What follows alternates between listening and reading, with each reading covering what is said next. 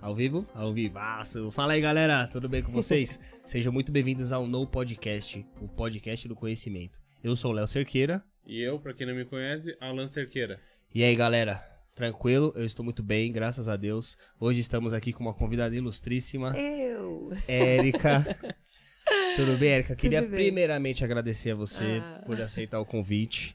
Tenho certeza que esse podcast vai ser maravilhoso. Vai, com certeza. É isso aí, também E- já agradeço pela participação. Tenho certeza que vai ser uma conversa super produtiva, vai ajudar E- muita gente. Isso, vai agregar conteúdo. A gente já veio conversando ali. Você manja demais do, do assunto, Eu então vou tentando, eu vou aprendendo. a casa é sua hoje. Fique à vontade, se apresente. Pode deixar uma introdução pra galera aí. Bom, então, eu, como o Léo apresentou, né, eu sou a Érica, eu tenho 37 anos, eu vim contar um pouquinho, da, muito mais da minha história profissional, das minhas experiências, dos desafios. Tô muito contente com o convite, espero compartilhar, espero que o conteúdo que eu tenho para compartilhar, que é nada além da minha história, possa ajudar outras pessoas, inspirar outras pessoas. E enquanto a gente fala, a gente aprende, né? Sempre uma troca. Quero agradecer de verdade. Tô, tô ansiosa, tô um pouco perdida, mas feliz de estar aqui. Ah, Os que bom. primeiros dois minutos o pessoal. É, Treme. É, é cinco minutinhos. Daqui a pouco você já, Né? se você quiser, você sobe até na mesa. Ah, não dá ideia. Não fica dando ideia errada. Mas galera, antes da gente começar, a gente vai falar dos nossos patrocinadores oficiais. Eu hoje vou falar da volta mais rápida ou você fala da volta mais rápida? Você que manda. Eu que mando? Que Posso manda. falar da volta mais rápida Pode, hoje? pode, eu vou falar fala da aí. volta mais rápida hoje. Uma agência sensacional. Foca em mim aqui, voz do além. Sensacional. Ela fica ali na Radial Leste. Ah, Alcântara Machado, né? O endereço, não sei se vocês vão estar conseguindo ver. Voz do além, se você conseguir colocar na câmera geral agora, que passou pro nosso outro patrocinador. Mas enfim, a volta mais rápida, se você precisar de carro, cara, de, tipo assim, o que acontece lá é o seguinte: confiança. Se você quiser achar um carro pra você não ter dor de cabeça, vai lá, fala com o Kleber Henrique. Fala, não esquece de falar que você ouviu aqui, tá? e, mano, sensacional o serviço deles.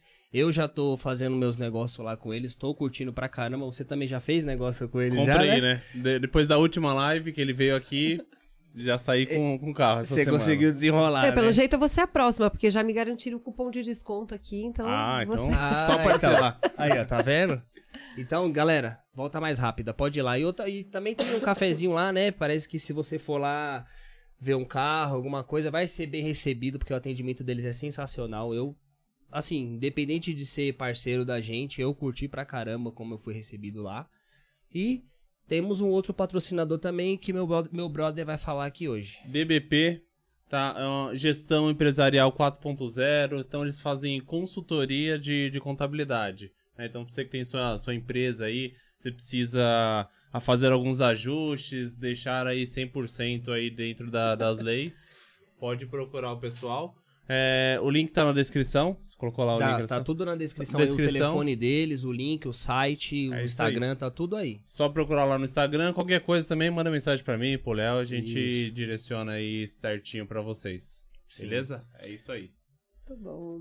Pode ir. Érica, Eu. Seja muito bem-vindo, acho que eu já te dei bem-vindo, já te desejei, mas eu vou desejar de novo. A gente vai falar da sua carreira profissional hoje. E tem história, né? Tem história pra Nossa, contar, né? nós viemos conversando no caminho e.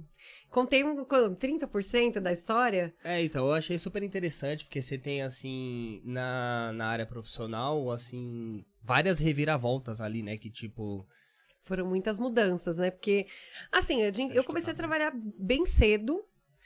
É, eu, eu- a pessoa que nasce pra trabalhar, né? Tem, a criança, quando ganha um brinquedo, ganha um brinquedo pra se divertir, né? Eu queria, eu vi o brinquedo, eu queria um brinquedo que fosse pra eu fazer alguma coisa. Então era sempre assim, fazer uma, uma pulseira, eu quero uma coisa pra aprender a fazer, um, pintar um quadro, porque aí eu posso vender esse quadro, eu posso vender as pulseiras na escola.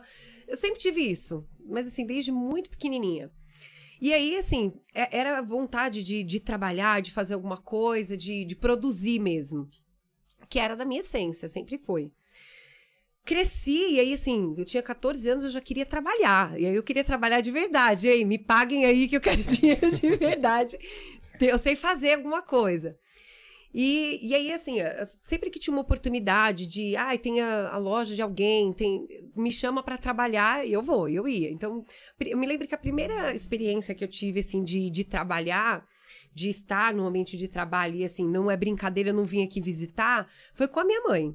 Ela, minha mãe sempre foi muito, assim, também do trabalho. A família toda da minha, da minha mãe biológica, porque eu tenho uma família adotiva, uma família biológica é, sempre foi muito do trabalho, assim, uma história de, de luta e trabalho mesmo para conquistar as coisas. E ela trabalhava numa loja de, de vestuário feminino. Ah, vai ter as férias aqui da moça que trabalha comigo, vem aqui me ajudar. Era férias escolares e lá vou eu. Tem aprendizado melhor que você trabalhar com a sua mãe? Você já viu isso?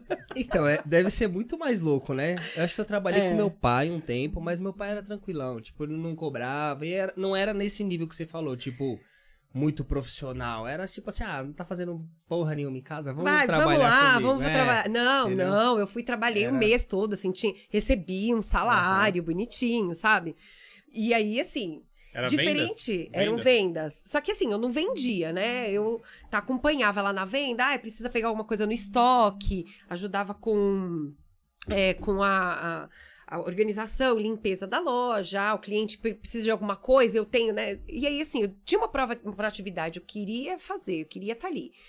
E, e, eu queria vender, mas minha mãe tinha medo, né? Imagina, já pensou se minha filha faz uma cagada aqui acabou, perde, ela perde as férias e ainda perco o emprego. Então, eu, assim, ela ficava me brecando, mas eu queria vender. Então, se eu vi uma oportunidade de. Ah, cliente falou que quer alguma coisa, eu lembrava e falava, olha, tem isso aqui. E aí, eu, né, fui, fui me soltando, fui aprendendo, aprendi muito. Eu era muito jovenzinha ainda. Eu tinha, como eu falei, 13 para 14 anos, eu era muito nova. E, é, só que eu também, assim, aprendi na base do cascudo, né? Porque quando você erra com a mãe, é pra te pegar. É outro tratamento, É outro né? tratamento, né? O gerente, ele vira pra você e fala assim, ó, oh, não é legal o que você fez. A minha mãe era assim, você quer me matar? Você quer acabar comigo? Não tinha aquele negócio, em casa a gente conversa. É, não, em casa nada, vamos ali no estoque. Já era na hora mesmo, né? Brincadeira, tadinha. Mas aprendi muito, assim, foi engraçado, né? São 30 dias que a partir dali, nossa, eu eu quero trabalhar. Quero ter meu dinheiro, quero ter as minhas coisas. E aí sempre era isso. Eu comprava, eu passei, eu aprendi com as pessoas e aprendi muita coisa sozinha fazer artesanato. E aí eu comprava linha, comprava é, miçanga, ah, eu vou fazer para vender. E aí eu fazia e vendia na escola, e fazia meu dinheirinho ali. A minha mãe adotiva me dava uma mesada, eu me lembro que na época era 30 reais, era dinheiro pra caramba aquilo. E aí eu pegava esses 30 reais que, que, que, que o adolescente faz, né? Ele vai pra cantina, compra de coxinha, né? Aliás, uhum. coxinha adoro. Porém, eu não fazia isso. Ficava com fome da coxinha e eu ia comprar coisa na 25 de março. Olha, louca. E fazia tapete, bordava, porque a oportunidade, alguém quer comprar, peraí que eu vou fazer. E eu comecei a fazer e eu fazia dinheiro na adolescência assim. Tardes e tardes crochetando, fazendo coisas para vender. Aí me casei, né? Fiquei grávida, me casei, fui morar longe pra caramba. Eu não morava na zona, é, na zona norte, estava acostumado com aquele ambiente. Fui morar na zona leste, não conhecia nada. E, e eu tava sem trabalhar. Vou arranjar uma coisa para fazer da minha vida. E aí comecei a fazer as coisas da decoração do quarto da minha filha. Pra gente, porque eu queria ter, bonito, queria comprar, era caro, né? Não tinha condição. Vou fazer. E aí comecei a fazer artesanato pra decoração do quarto dela, fazer boneca de pano, costurando na mão. Aí, depois que minha filha nasceu, as pessoas vinham até mim para falar que é, falar que queriam comprar, se eu vendia, se eu fazia aquilo. Aí, né, a vida do empreendedor é, nossa, Tem um business pra... aí, né? É. Tem, tem um tô, negócio tô aí, sentindo né? que dá pra ganhar uma grana aqui. E aí foi quando eu comprei uma máquina, gente, pobre de marredeci. Fui na ponto frio. Podia falar? Não podia. Pode, pode, pode, pode falar. Fala o que você quiser. Dez vezes no, Não tem aquela história do dez vezes no cartão dos Casbay? Aham. Uhum. No meu não foi dez vezes no, no ponto frio, no boleto ainda. Nossa, muito, assim, era muito difícil. Meu Deus, como é que eu vou pagar isso? Eu não tô trabalhando, sabe? E aí comprei tecido, fiz as primeiras bonecas. Eu me lembro, a primeira pessoa, porque comprou uma boneca minha, era uma senhora vizinha da minha sogra. Vendia a bendita da boneca. Eu falei, ah, agora vai. Uma boneca eu vendi. e aí comecei a vender aquilo bastante. A minha mãe, que tava né, nas lojas, um monte de mulher em loja, pensa. Aí ela começou a indicar. Ah, minha filha faz. Ah, minha filha fez lembrancinha. E aí pronto, minha mãe passou a ser minha vendedora oficial. Ela vendia as lembrancinhas, eu fazia mini bonequinha. Na época tava muito em alta isso. Aquelas bonequinhas de tecido bem pequenininhas. Ah, e, eu lembro. e vi, machaveiro. vi muito daquela. Então, e só que antes eu costurava à mão, né? Eu comprei a máquina, cons- consigo produzir mais. Uhum. E aí a coisa foi crescendo, conseguimos sair lá da Zona Leste, né? Eu não gostava, né, minha família, meu ambiente era aqui. Aqui não, né? Na Zona Norte, onde eu moro. Uhum. É, Bem, caiu? O Falei, mais além. que aconteceu? Do além?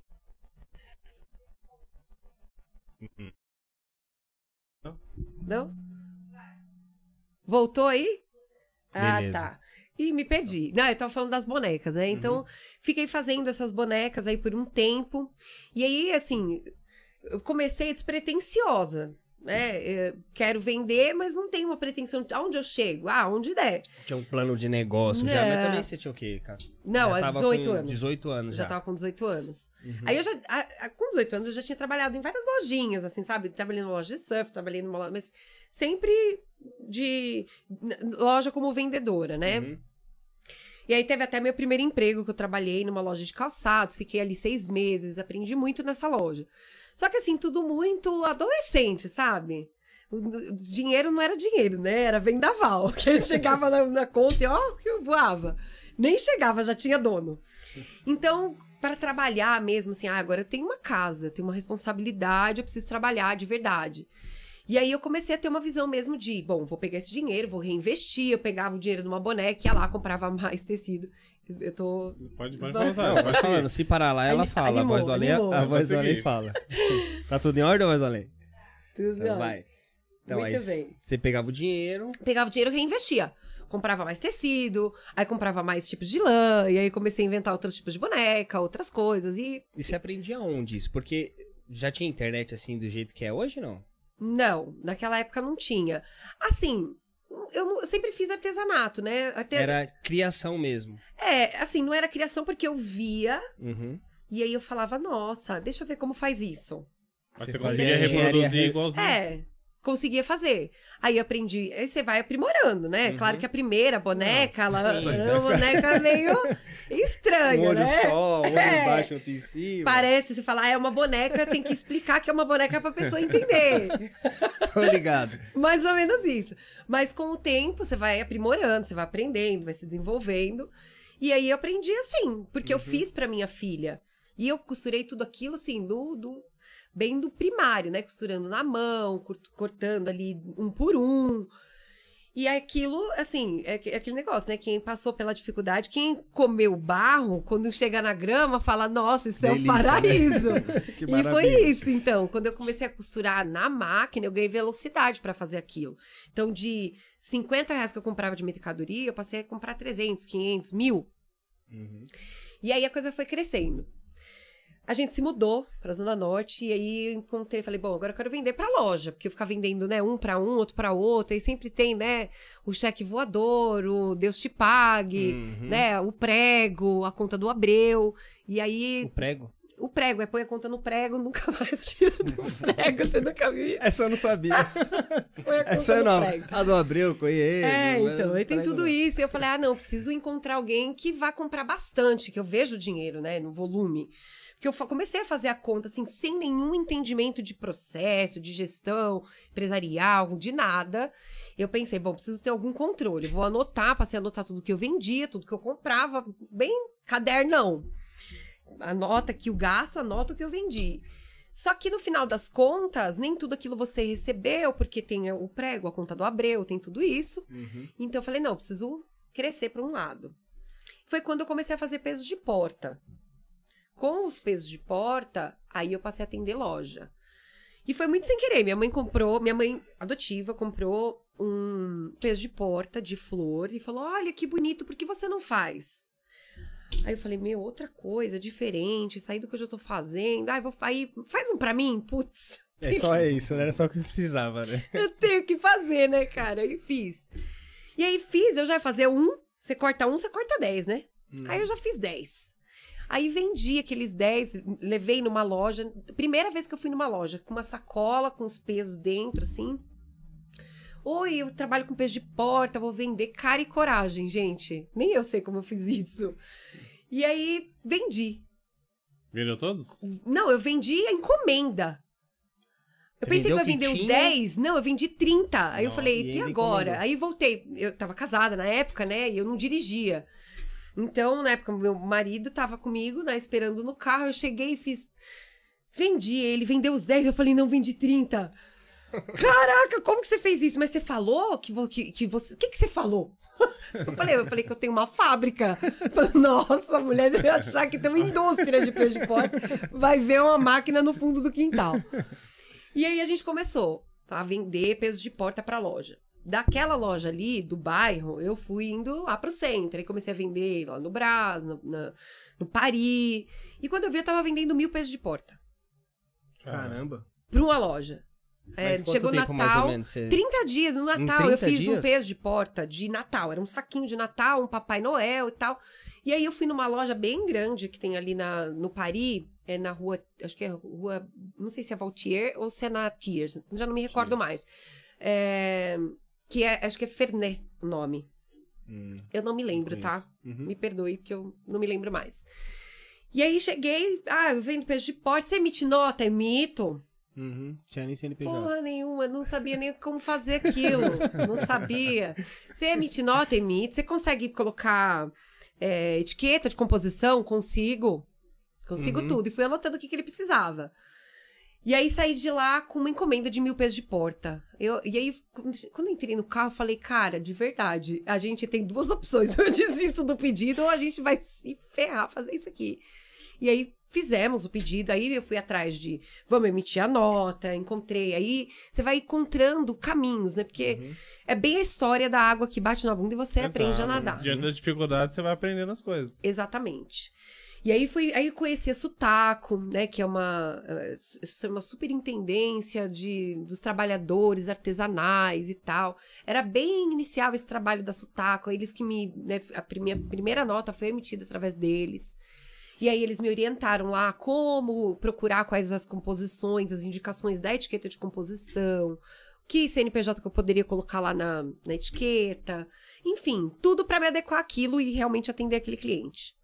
Dali, eu passei a vender para Niasa Schoff, na 25 de março. E aí a coisa cresceu. Só que assim, quando você é empresa e você não tem nenhuma ideia de gestão empresarial, você não delega. né? Quer fazer tudo, né? Você é a empresa. Uhum. E quando você é empresa, você é uma pessoa. Né? Você é uma empresa, você também é uma pessoa. Uma pessoa tem problemas de saúde, tem problemas familiares, tem mil questões que compõem aquele ser humano, entende?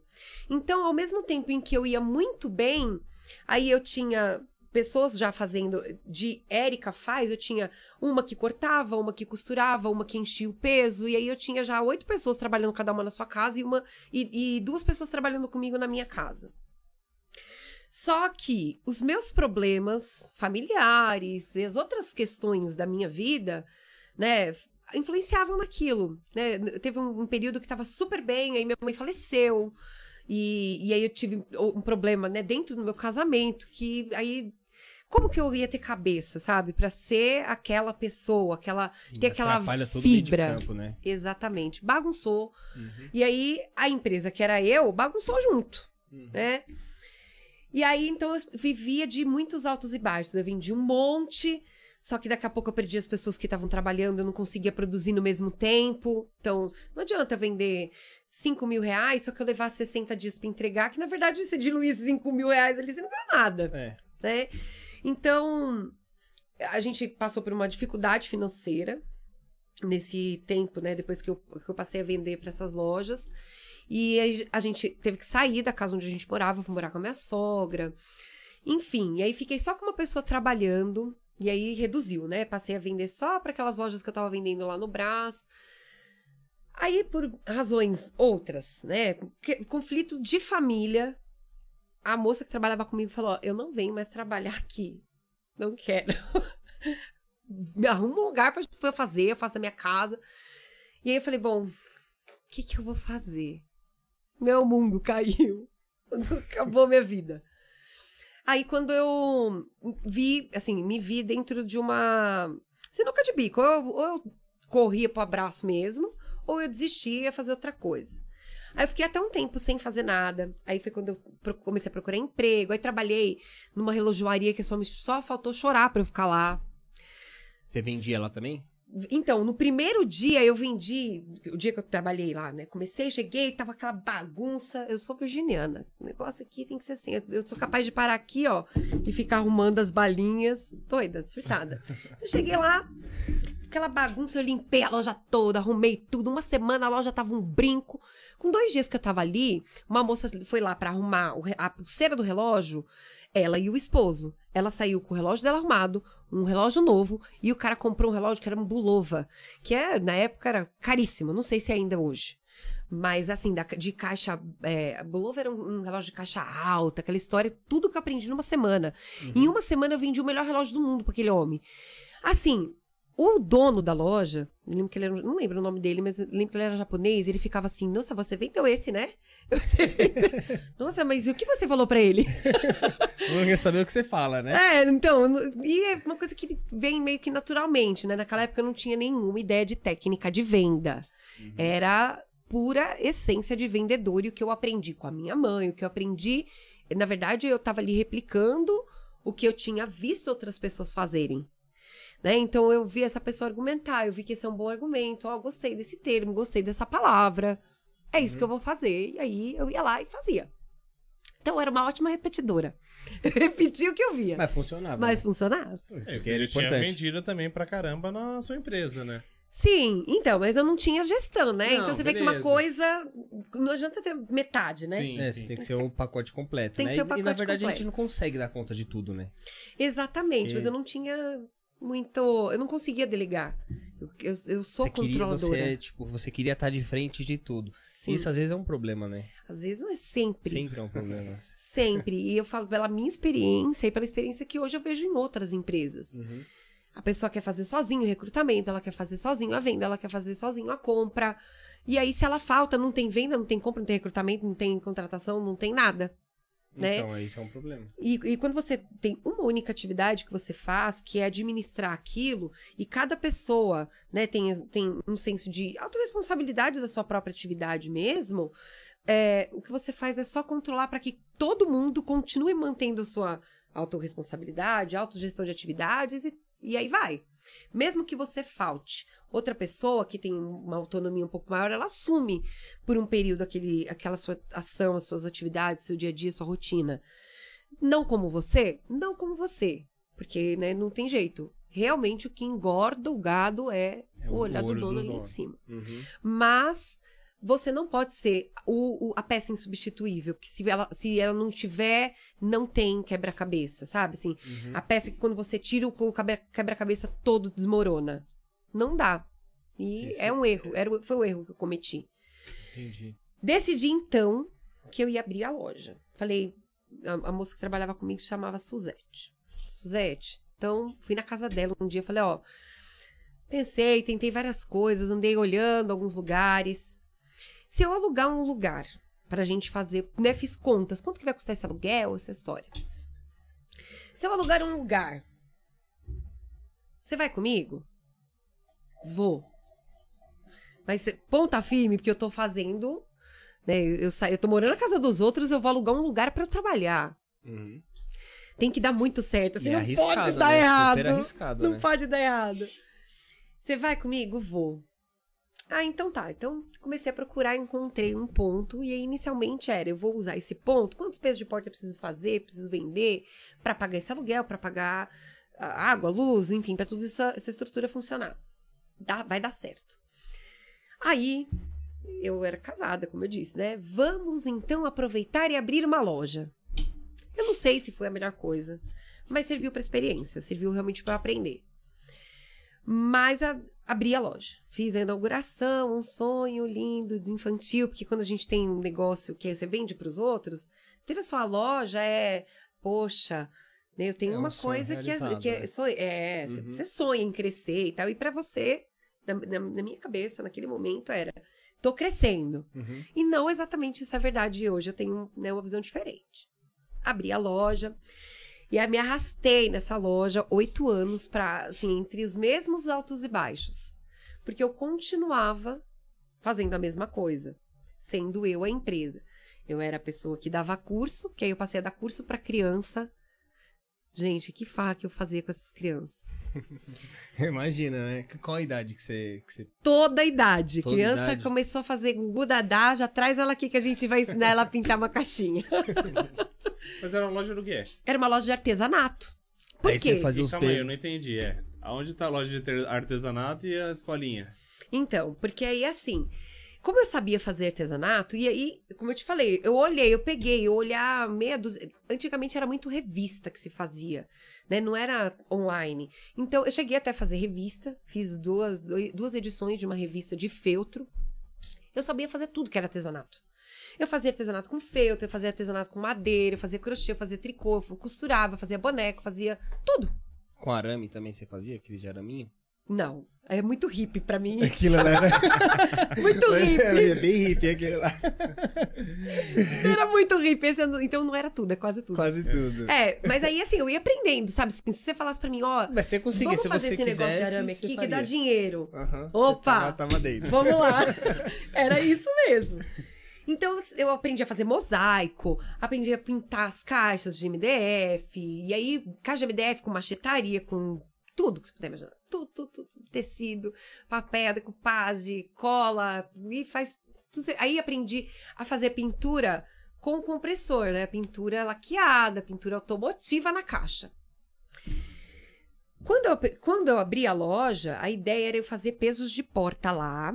E tudo que eu fazia para vender nas lojas por atacado, eu ia ter na minha loja no varejo. E aí eu passei a procurar coisas para comprar, para eu não ter que fazer tudo. Nessa de procurar coisas para eu vender que eu não tivesse que eu mesma produzir, pra não dar, né? Porque eu não, não ia dar conta de fazer o meu, fazer o das lojas, fazer tudo.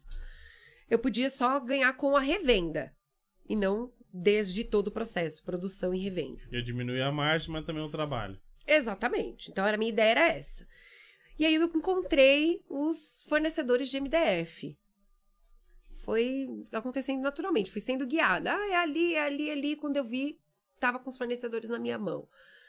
Que- isso, gente, questão de 30 dias, nem isso, que era entre peguei o ponto, tô reformando aquele ponto caindo aos pedaços e vou transformar isso aqui numa loja virginiana, né? Bonita, linda e maravilhosa, que é dar um passo maior com a perna. Fizemos um empréstimo para reformar a loja, que super inteligente.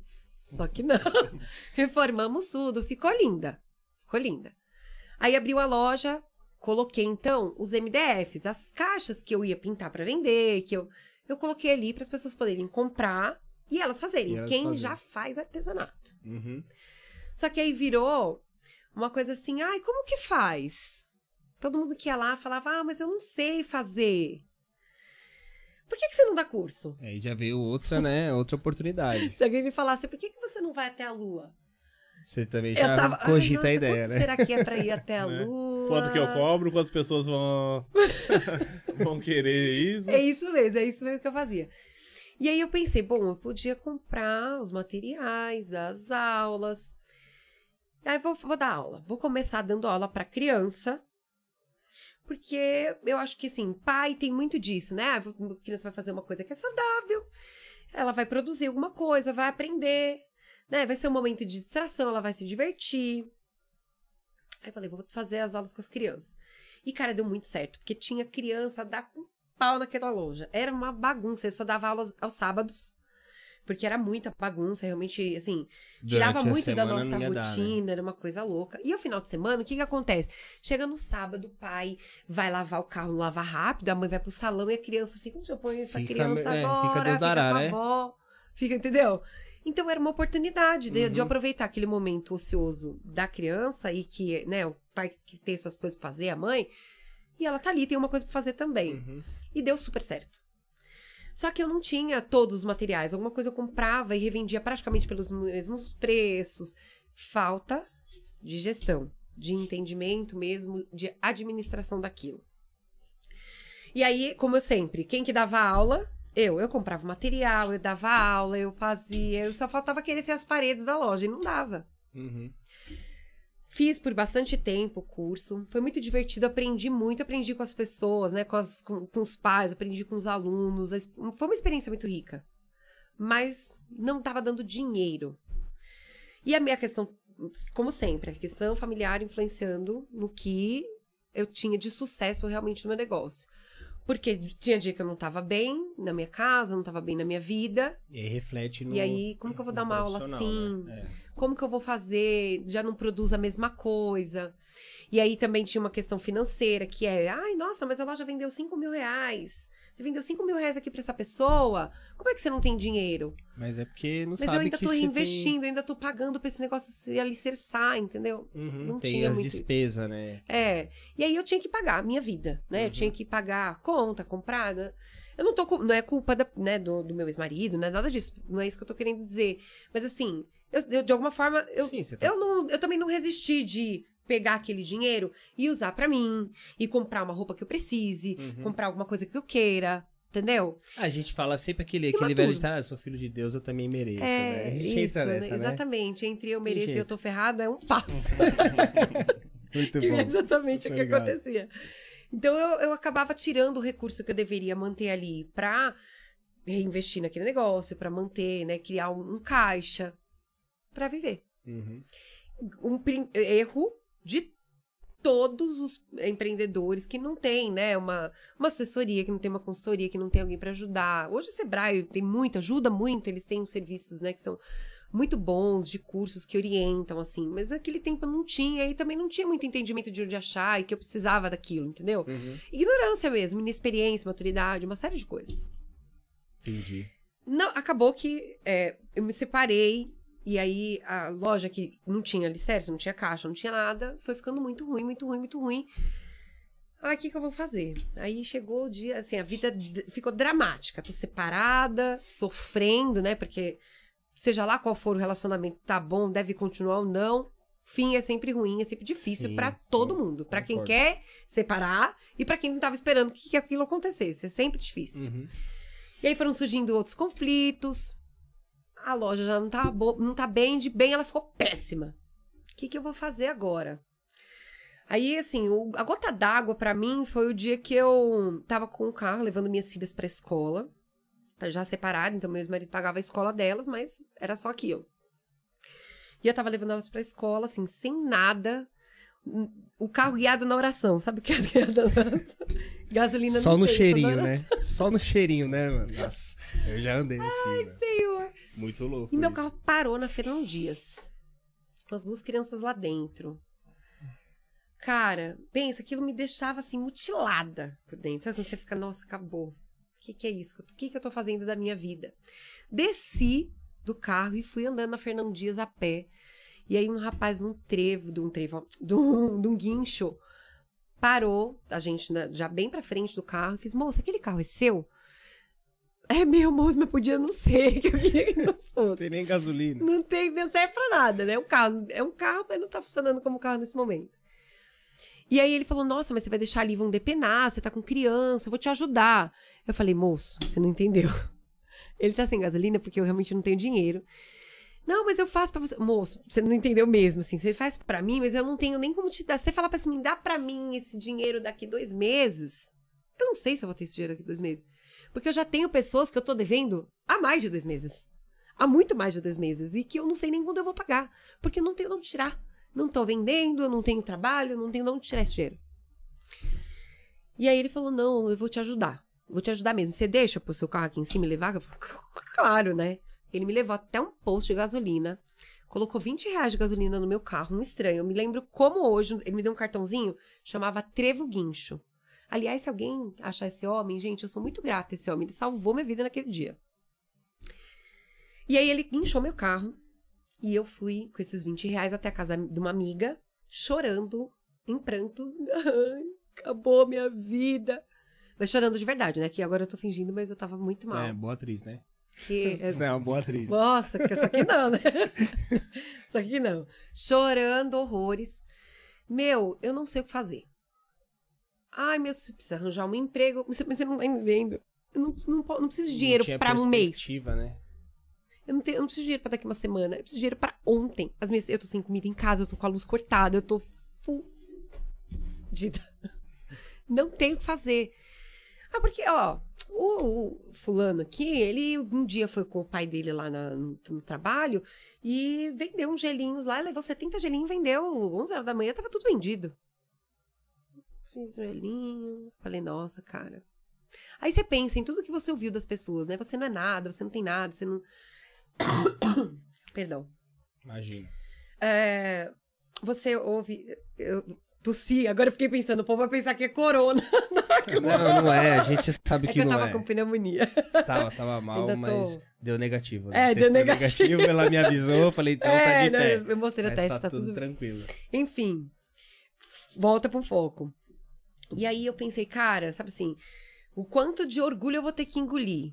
Ali eu aprendi, um, assim, foi um aprendizado forçado, é, que o que as pessoas pensam que a gente tem, a gente não tem. Então, eu, eu manter a imagem de, ah, eu tinha uma loja. Ah, eu sou empresária. Eu sou empresária rica, milionária. Não, É, aquilo é era uma muito- ilusão que eu queria manter. Por Uhum. orgulho, por vaidade, por ego, por mil coisas. E, e porque eu também não queria dar o braço a torcer às pessoas que me diziam assim: você não tem nada, você abriu mão de tudo. Né? Porque sempre tem aquela pessoa que, sei lá por que razão, ela quer pisar no cachorro morto, chutar o cachorro Chutar morto. cachorro sempre tem. morto, é. Sempre tem. E aí aquele, aquilo ecoava na minha cabeça: você não tem nada, você não é ninguém, e eu realmente não ia ter nada. Meu Deus, eu tô indo pro Brasil de gelinho. Nunca ni- nin- ninguém vai poder saber disso, mas vamos lá. Só que eu não tenho dinheiro. Como é que eu vou fazer gelinho? Eu vou fazer o quê? Fazer água, gelinho, ah, gelinho de água. Opa,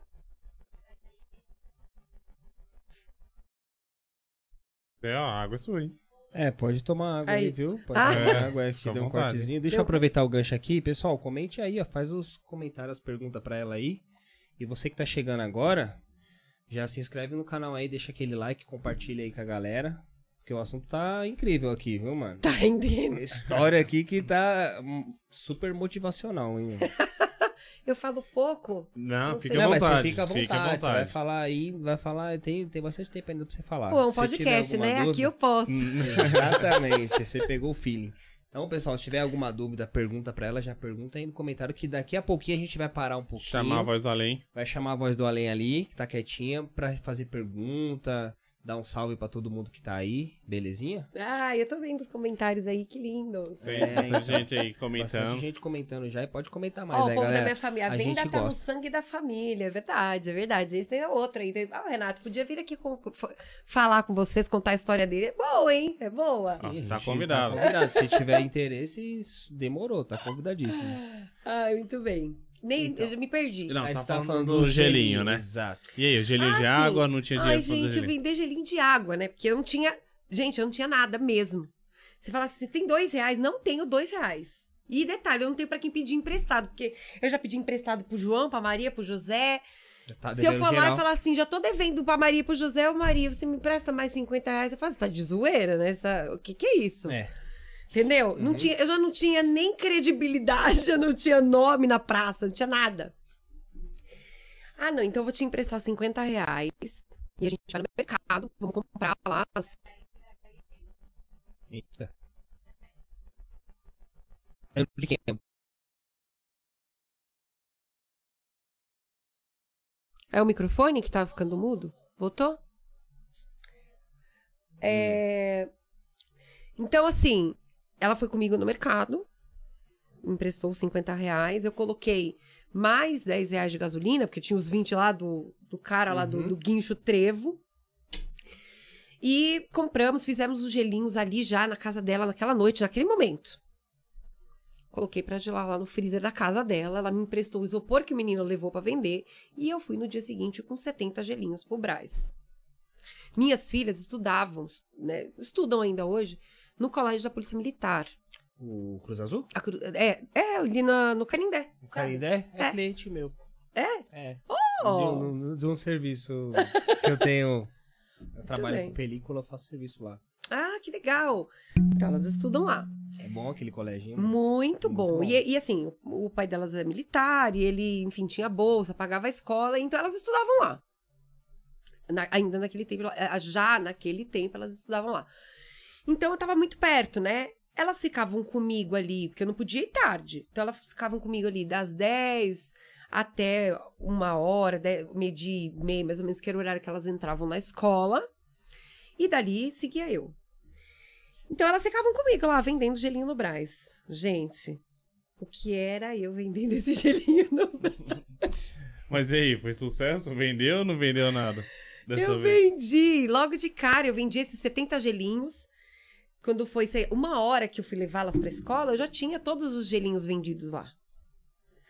E aí eu falei, cara, eu fiz o dinheiro, né? Eu peguei 50 reais, eu pus a gasolina, eu comprei as coisas que sobraram lá eu fazer muito mais gelinho. Uhum. E eu tenho 70 reais agora. Porque eu, eu vendia gelinho fininho por um real, que é, é fácil. Às vezes a pessoa não tem dois reais, ou ela acha caro dois reais, sei lá, muita coisa. Né? Um real, todo mundo tem um real. Você compra por dó, mas compra. E aí vendia lá, vendi os 70 gelinhos. Eu fiz, eu fiz 77 gelinhos, exatamente, eu levei. E eu fiz 77 reais. Eu falei, ah, é bom. Deu bom. Fiz o dinheiro do dia Uhum. que eu precisava. Falei que eu precisava de dinheiro pra hoje. Tá aqui o Já dinheiro conseguiu. de hoje. Hoje você tem, né, dinheiro? Aí, cara, assim, é, não é todo mundo que sabe dessa história, porque quando eu, quando eu fiz, eh, comecei a vender gelinho, ninguém sabia. Érica, onde está a Érica? Ninguém Tá sabia o por que aí, mas não sabia o que era. Ninguém sabia. Eu morava, eu tava morando na casa da minha mãe adotiva, porque eu tinha me separado, né? E eu saía de casa, pra onde você vai? Tô indo trabalhar. E as pessoas às vezes passavam, ah, passei lá na loja, tá fechada a porta. Ah, porque eu fui fazer entrega. Ah, porque eu fui, ah, tava com um cliente. Mas ninguém sabia. Porque de alguma forma também, assim, é, por vaidade, eu tinha vergonha de estar fazendo aquilo. Naquele momento, eu tinha vergonha. Eu tinha vergonha. Eu chorava, eu tinha medo das pessoas que me humilharam me verem naquela situação e falar assim: nossa, olha lá, na sarjeta, sabe? O que hoje eu não vejo. Hoje, de verdade, eu não vejo isso como. Se, se fosse preciso que eu voltasse lá, que eu, eu voltar lá e vender gelinho, agora eu ia ser a rainha do gelinho. naquele lugar. Não é É, demérito o nenhum, né? é o- é o amadurecimento que traz isso pra gente também. A gente vê que Exatamente. não importa o que seja, sendo um trabalho digno, todo trabalho é digno, né? Sim, mas, é, é- mas não era nem por, por não, eu não achar digno o trabalho. Era porque, de alguma forma, eu sabia que as pessoas que tinham me humilhado, me colocado naquele, naquele estado emocional, porque era um estado emocional que me fazia sentir assim, Uhum. é, elas iam usar aquilo contra mim como mais uma, é, uma arma pra me ferir, Eu entendeu? sei. Então eu tinha vergonha, me escondia, não falava. Só que eu fui me soltando, né? Eu já comecei a chegar na porta da loja e gritar, ó, gelinho, real! Você já tava já dessa? Entendeu, gelinho? É da fruta com leite! Vamos chupar? Gelinho? Gente, e as pessoas vinham, brincavam, riam, me E é perguntavam. divertido, né? Eu sei hoje eu dou faço muita isso, risada, né? Eu mas- faço isso na feira de final de semana. Putz, grilo, cara, é muito, muito legal, porque aí você aprende. Você ouve muita gente, as pessoas, né? Você tá num, num, num, eh, patamar diferente que as pessoas, ela- elas acham que você tá mais aberta pra conversa, não sei. Então as pessoas vinham me perguntar, nossa, moça, mas por que, que você tá vendendo gelinho? Aí me olhava de cima a baixo. Ué, por quê? Eu ficava, o que que tem? Tô suja pra Tem de vender gelinho? diferente? O É, que que tá tem? Acontecendo? Explica, né? Nossa, porque você tá tão bonita, você tá tão bem vestida. Eu falei, nossa, né? Porque não entendi. Pra vender gelinho, você tem que estar. Vou vir mal vestida amanhã pra ver se eu me adequo né? ao ambiente. Não entendi. Mas nessa brincadeira, nessa conversa e tal, eu vendi os gelinhos. E de 77 que eu levei no primeiro dia, teve, várias intempéries, fiquei sem isopor, tive que devolver a caixa térmica do fulano que não sabia pra que, que eu tava usando a caixa térmica dele, cadê? Eu não vou usar, mas você tem que me dizer com o que, que você tá usando. E eu não queria que ninguém soubesse, eu devolvi a caixa e falei, agora? Com o que, que eu vou Estaca vender? zero de novo. Estaca zero de novo. Aí sempre tem um anjo. E, e eu tive muitos anjos no meu caminho, muitas pessoas que foram solucionando. Essa minha amiga que me emprestou esses 50 reais aí pra eu fazer, comprar, que trouxe a ideia do gelinho, uma- o, o rapaz do, do, do guincho, e aí daqui a pouco a outra compra um fogão, que, sabe, assim, muita ajuda eu tive. E aí ele, um velhinho que eu conheci na loja, ele tinha um comércio, eh, um, escritório em frente à loja praticamente. Ele indo lá para conversar, fomos ficando amigos, assim, um senhor muito querido, um anjo mesmo. Eu contei para ele que eu tava, não tava fazendo gelinho, que eu tinha voltado de estaca zero por conta da caixa. Daqui a pouco vem ele com uma caixa azul, uma caixa térmica enorme, e ali eu passei a vender 450 gelinhos num dia. Aí vamos fazer uma conta, porque eu aprendi nisso, eu aprendi isso com, com essa experiência. A fazer a conta. Quanto que eu tô gastando nesse gelinho? Eu tinha uma média de custo de 30 centavos por gelinho. Uhum. É, Eu vendi o gelinho a um real. Eu ganhava 70, reais, 70 centavos por gelinho, né? Se eu vendia 400 gelinhos, gente, eu tava ganhando 280 reais num dia. Um dia. É um bom dinheiro. E, assim, eu não tinha... E aí eu falo 30 centavos naquele tempo, né, gente? Naquele tempo, É, meu então, cálculo é isso, era uma quanto- média. Quanto, tempo, mais quantos anos mais ou menos? Isso foi em 2017. 2017. Não faz muito tempo, assim, também não, né? É, Mas, mas já são cinco anos, né? Quase as anos. coisas no mercado estão aumentando em um mês, então é bastante É, então, tempo. exatamente. É bastante tempo. Exato. Mas naquela época tinha um custo médio, que tinha gelinho que custava mais barato, tem fruta que rende mais. Você aprende várias Uhum. Coisas fazendo, né? esquemas, aham. Então eu tinha uma média de custo de 30 centavos pelos 450 gelinhos ali. Eu ia vendendo 400 gelinhos, 400 redondo ali, eu ganhava de lucro 280 reais num dia. Só que eu não conseguia ter, eu não tinha freezer para gelar tudo aquilo todo dia, então eu não conseguia ir todo dia. Mas eu fui fazendo dinheiro com a minha loja fechada. A loja, a estrutura daquele tamanho, tá fechada. E aí, assim, outras coisas foram acontecendo paralelamente na loja, e eu falei, vou vender tudo que eu tenho aqui e vou fazendo gelinho. O tempo de estadia, né, que foi combinado quando eu fui morar com a minha mãe, eu era uma mulher adulta com duas crianças, é, não podia ficar lá para sempre. Então, quando eu fui, fui com prazo de vou sair daqui em um ano. Tava chegando o meu prazo, eu precisava Cumprir a promessa, cumprir né? minha promessa e, ó, puxar meu carro. E aí eu falei, bom, eu vou pegar essa venda de tudo que tem aqui dentro dessa loja, vou vender tudo, fiz um saldão, vendi tudo, tudo, tudo. E vou pegar esse dinheiro que eu tô fazendo esse gelinho, vou alugar uma casa e vou fazer Uber. Porque eu, eu procurava emprego e tudo que eu ouvia, gente, era: você não tem experiência. Você não tem experiência. Eu, na carteira, não tinha mesmo. O que, que eu tinha na minha carteira? Lá, a loja de calçados de quando eu era adolescente. Uhum. O que, que eu tinha de experiência, né? A minha experiência como empreendedor. E é, e é engraçado que as empresas não veem isso como uma boa experiência. Porque é alguém que ela tá aqui, mas primeira oportunidade ela vai empreender e me larga.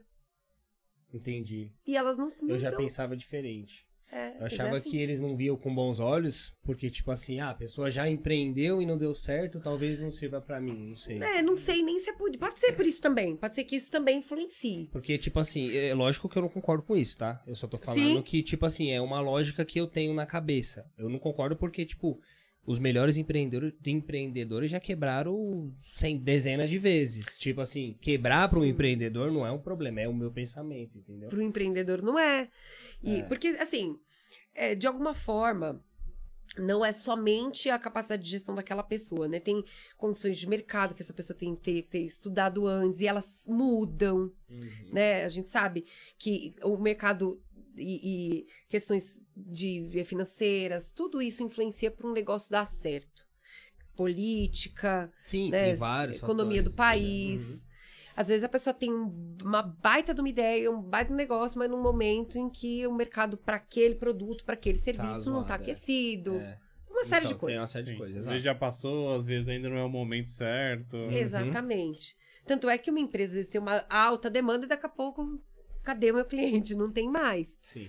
Então não é só a capacidade da- do gestor, da empresa, né? É que quando você já estruturou, você já teve a primeiro, deu o primeiro fôlego, se você tem né, a possibilidade de criar um caixa para se preparar para um momento dessa sazonalidade, aí garante que você passe pelas tribulações, né? Uhum. se você não, não chegou nesse momento de ganhar esse fôlego, na primeira sazonalidade do mercado, É, acabou derruba, seu jeito, negócio. é, é. Entendeu? Então, e não necessariamente seja somente uma incapacidade de gestão daquela pessoa que empreendeu naquele momento. Enfim, eu não tinha experiência, então eu não consegui emprego. Eu não consegui emprego. Então eu vou fazer Uber. E aí eu peguei, aluguei a casa, aluguei o carro, porque meu carro era muito antigo, né? Não tinha. Tinha um- uma- um ano mínimo lá que precisava ter, e afins. Vou alugar um carro, aluguei. E aí eu taca-lhe pau, taca-lhe pau. Eu deixava minhas filhas às 7 horas na escola. E eu ficava até 10 horas da noite, 11 horas da noite. Final de semana, eu trabalhava de madrugada. Nossa, você é mulher trabalhando de madrugada deve ser um perigo, né? Mas tudo que eu ouvia era isso. Não, mas não é? Não, Não? não. Mas Você não vê um depende da monte de região. coisas? Mas então, depende não vi um trabalha. monte de coisas. Então, eu trabalhava em qualquer lugar. Ah, Calma.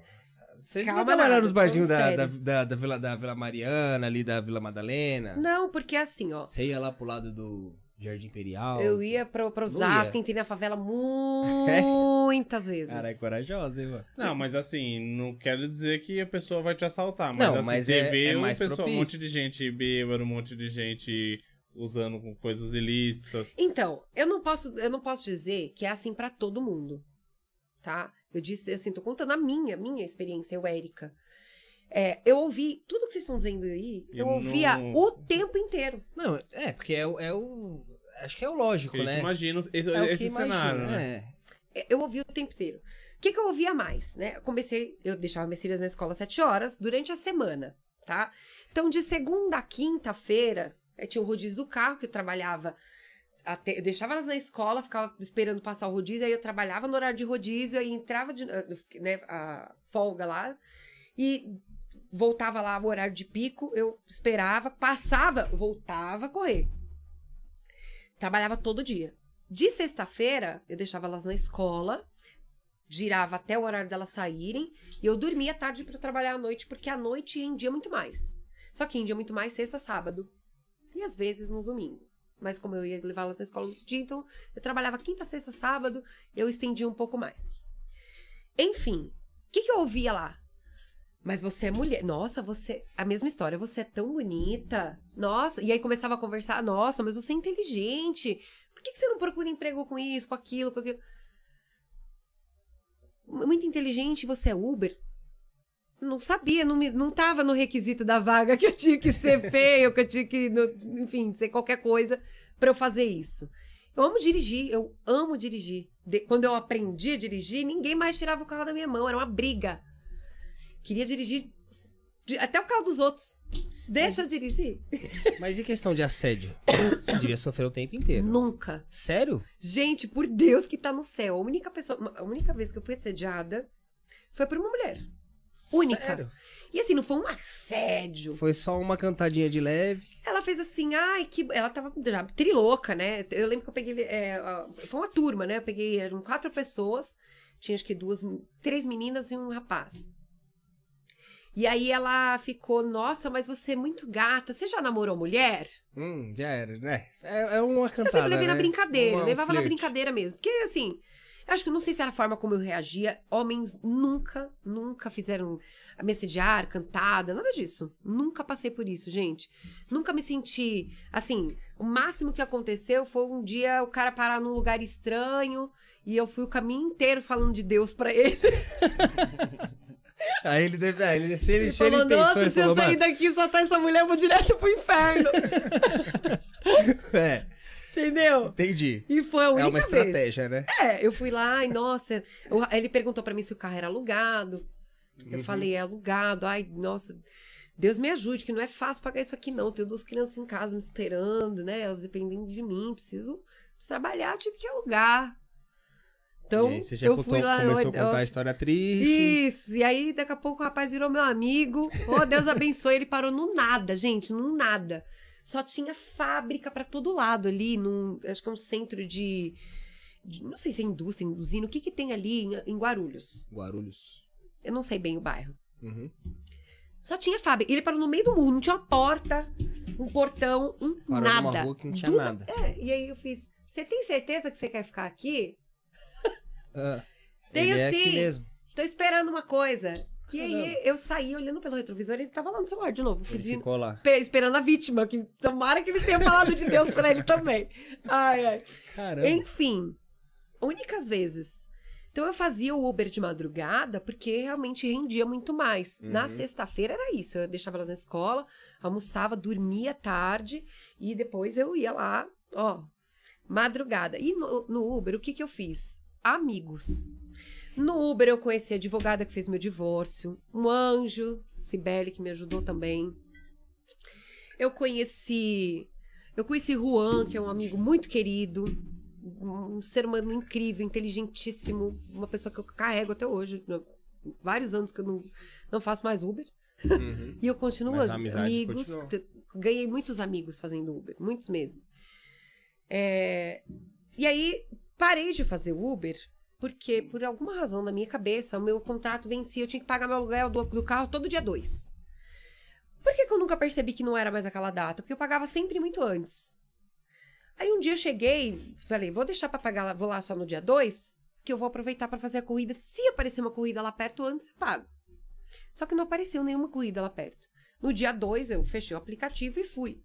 Ah, seu contrato tá vencido, tem que passar o cartão de crédito de novo. Ô, minha filha, eu tô trabalhando toda ferrada aqui, como é que eu vou ter cartão de crédito? Não tem. Resumo da ópera. O que, que eu tenho que fazer? Entrego o carro, senão vai dar apropriação em débito. Eu falei, não. Caramba. Mas tem que ser agora, pode ser daqui dois, três dias. Aí eu fiquei três dias numa angústia desgranhenta, ah, tentando achar alguém. Não achei. Falei, ah, não tem jeito, agora vou entregar esse carro. Entreguei o carro. E aí eu falei, não, agora eu vou procurar emprego. Eu já tinha entendido que eu não ia conseguir um emprego para ganhar bem, para fazer acontecer. E aí eu comecei a procurar, por indicação, eu fui procurar em- emprego numa é, empresa de teleatendimento, a Unite. Eles trabalham atendendo instituições de ensino. Entreguei o currículo, passei no processo seletivo para ser operadora de telemarketing. 1.050 reais eu ganhava na época. Cara, assim, eu tinha aluguel, eu tinha casa. Era muito pouco. É, mil reais é. Mas o objetivo é era meu, É nada, né? nada. E eu na luta pra conseguir né, briga de pensão, divórcio litigioso, gente que eu tava devendo. Eu, lembra que eu fechei a loja, aquela história toda? Eu saí dali devendo. Essa dívida virou Uhum. 40 mil reais que eu fui pagar ontem. Ontem não, né? Mas foi Pouco assim, tempo, há pouco tempo. recentemente. Recentemente. Uhum. Então, o que, que eu ia fazer? Eu Vou ter que começar. Cara, ali eu aprendi a fazer a gestão de verdade do meu dinheiro. Se eu gastasse 50 reais a mais no meu orçamento, eu não tinha comida. Então eu tinha assim, ó, eu preciso pagar a conta de luz, é tanto, meu aluguel é tanto, meu quanto sobra? Eu tinha 50 reais por semana para viver Uhum. de, tirando tudo que eu tinha de gasto, E era tipo assim, enxugadinho, né? Tipo, só. o- 50 reais por semana. Não, eu falo assim, o que você tinha. Você enxugou os seus gastos, o mínimo Tudo. Eu não possível. tinha internet na minha casa, eu não tinha telefone, eu não tinha TV, eu só tinha um, um telefone Uhum. meu, porque eu precisava que, que as empresas falassem comigo. Sim, pra trabalhar mesmo. né? Aquela história, né? Uhum. Não tem jeito. Hoje em dia, o celular. É. Infelizmente, é a gente necess- precisa é ter. É. Então, eu tinha o telefone, o celular, que eu lembro que eu pagava era uma conta controle da Claro. Uhum. Então, acho que eu pagava, sei lá, 35 reais, era muito pouco. Tudo era muito econômico, gente. Eu- eu- níveis de economia, assim, inenarráveis. Eu contava para as pessoas o que eu fazia, eles falavam, não, não é mentira que você faz isso. Faz, você consegue? Consigo. Consigo sustentar minha casa com esses 1.050 reais. Eu pagava o aluguel, pagava a compra, a água, a luz e o telefone do controle lá e sobrava exatos 50 reais por semana. Quando que eu tava rica? Quando eu passava uma semana sem comprar nada e na outra eu tinha 100. eu nunca passava duas, eu, eu não tinha mais Você não cinco- tinha gastado. É, Uhum. entendeu? Eu tinha 150. E assim eu fui aprendendo a viver gastando pouco, fazendo pouco. Então eu não saía, né? Eu tive um período de. é, de retração mesmo. Assim, eu não, não- Reestruturação, né? No É, me- qu- quando eu falo retração, eu me retraí, não falava, eu me afastei dos amigos, Você não abriu mão de tudo. saía, abri mão de vida social, de bagunça e fiquei quieta. Uhum. E aí eu comecei a procurar bico, atividade pra eu fazer, pra sobrar mais do que os 50 reais. Gente do céu. Aí foi que eu fiz pesquisa na Decathlon. Eles fazem pesquisas quando vai ter corrida, que eles vão distribuir aqueles kits dos corredores, sabe? Uhum. Então, você fica lá na fila e alguém vem aqui, ah, deixa eu fazer uma pesquisa com você, eu era essa pessoa. Ah, você era Pra essa ganhar pessoa. 150 reais, 100 reais o dia. Ah, dia das mães. E era como? Era tipo por pes... era tipo uma meta, vá? Se você fizer, sei lá, de- de- tinha que fazer 50 entrevistas no dia ou não? Como que era? Não, tinha meta, eu não lembro detalhes, né? Mas assim, tinha uma meta, sim. Eu, eu ficava com um iPad, né?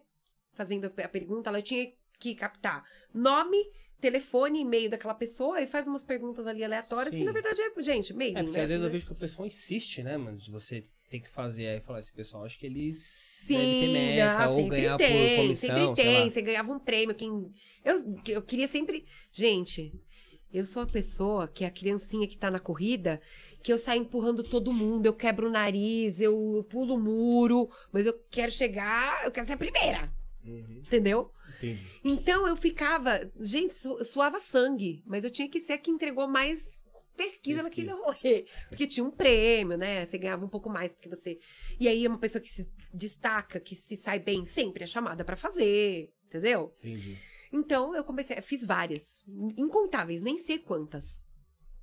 E aí eu pegava aquele, aquele dinheirinho que eu pegava extra, era o dinheirinho que eu não precisava, que eu não tinha gasto pra ele. Sim, que já, já era, sobrava Então, mais do que os, os 50 por semana. Exatamente. Então era um dinheiro adicional, eu guardava. Uhum. Como que uma pessoa ganha 1.050 reais gua- guarda 150? É, tem que ter uma. uma tem Meu. que ser uma puta gestão, né? Um puta controle, vai. O que que aprendi? Com, com o que que eu aprendi isso, né? Passando pela Sim, pelo Pela sarjeta. mesmo, né? lambendo a testa na sarjeta, eu aprendi. Uhum. E aí, então, eu fiz isso. Passei a gas- gasto zero. Minhas filhas falavam, eu quero, filha. Eu também. Eu falava, eu também. Mas. Eu quero férias nas Maldivas. Eu falava pra ela, você pode me dar? Não. Falei, ah, então, tá vendo como é ruim a gente querer uma coisa? Alguém poder dar pra gente, né? A gente queria que alguém desse pra gente, a gente e a pessoa não pode. É assim que eu tô me sentindo, eu não posso te dar. E assim, elas também foram aprendendo, elas co- colaboraram, sabe assim, ia no mercado, não era aquela criança de, ai, que vão no mercado, mãe, compra uma bolacha, uma. E aí elas entendiam. E era de uma. boa. E, e, e essa, isso também, assim, ter, né, um... Eu tinha uma tríplice na minha casa, assim, eu tinha uma, uma- eu tinha duas crianças que elas não precisavam ter essa maturidade e elas tinham. Elas aprenderam a- que aquilo era pra gente conseguir coisas melhores ali na frente. E deu muito certo. Mas você conseguiu conversar. Você já tinha uma mentalidade, apesar de todas as dificuldades. Já. Você nem se falou, guardava dinheiro desde a adolescência. Eu, eu sei, eu sei também, eu ganhava mesada e guardava dinheiro. Não Eu sei esquenta, mesmo, não não. esquenta, não esquenta, não esquenta. Então, tipo, quando você começa a cuidar do, do seu dinheiro, acho que todo mundo deveria ter um pouco dessa mentalidade, não de ser mão de vaca, né? Mas de ser. é, saber, né, cuidar do, do seu dinheiro. É porque a gente não aprende nada de gestão financeira É. na vida, na Então, escola. a gente tá falando isso daqui, né? Que Já deveria ser um- uma matéria de escola isso daí, né? Sim. O que, que você aprende sobre gestão empresarial? O que, que você aprende sobre política? A O que gente você não aprende o aprende básico, sobre que é questões dinheiro. fiscais? A gente, Gente, aprende que é dinheiro na escola. não. Que é o básico. Não. Deveria ser o Você básico. faz assim, ó. Se, se eu disser pra minha filha de 12 anos, como é que você faz pra abrir uma conta? Ela não sabe e ela vai sair da escola sem saber. Uhum. Gente, é uma conta bancária. Como você faz para tirar seus documentos? Que documentos você precisa ter? Para que, que cada documento serve? Né? CPF, para que, que é o CPF? Né? O que, que é exatamente? Né? Para que, que ele serve? O que, que é Receita Federal? O que, que é Polícia Federal? O que, que é. É, que, por que, que você tem que declarar imposto? O que, que é imposto? Para que, que ele Uhum. serve? Para onde ele vai? Essa é coisa muito simples. É porque é do nosso dia a dia, é da nossa vida, né? Sim. Só que você aprende quando virou um problema. É, eu Quando sou, você tem eu um sou, eu sou problema, prova disso, você cara. É, Com total, certeza. total, eu sou prova disso. Exatamente. Enfim, e elas me entendiam. E aquilo, assim, a nossa união, ninguém mais participava da, no- da nossa- do nosso desafio, da nossa dor. Não existia mentira entre nós. Era apoio total. Elas sabiam tudo o que eu ia fazer, se eu ia sair, se eu ia trabalhar, se eu, se eu tinha dinheiro e quanto tinha, por que, que eu não podia comprar, o que, que eu estava planejando em fazer com aquele dinheiro no futuro. Caramba. Tudo. E elas quantos anos? 12 anos? É, 12? a mais Na velha. Então, agora a Alice tem 18, né? A Alice na época, assim, começo, quando tudo isso começou, a Alice tinha 12 e a Yasmin 8. Ai, gente, sou tão perdida com essas coisas de idade. Ah, data, mas mais ou menos, assim, bem É, novinha. 8 e 12, essa, essa esse média. tipo de conversa 12, já. ó, de 12.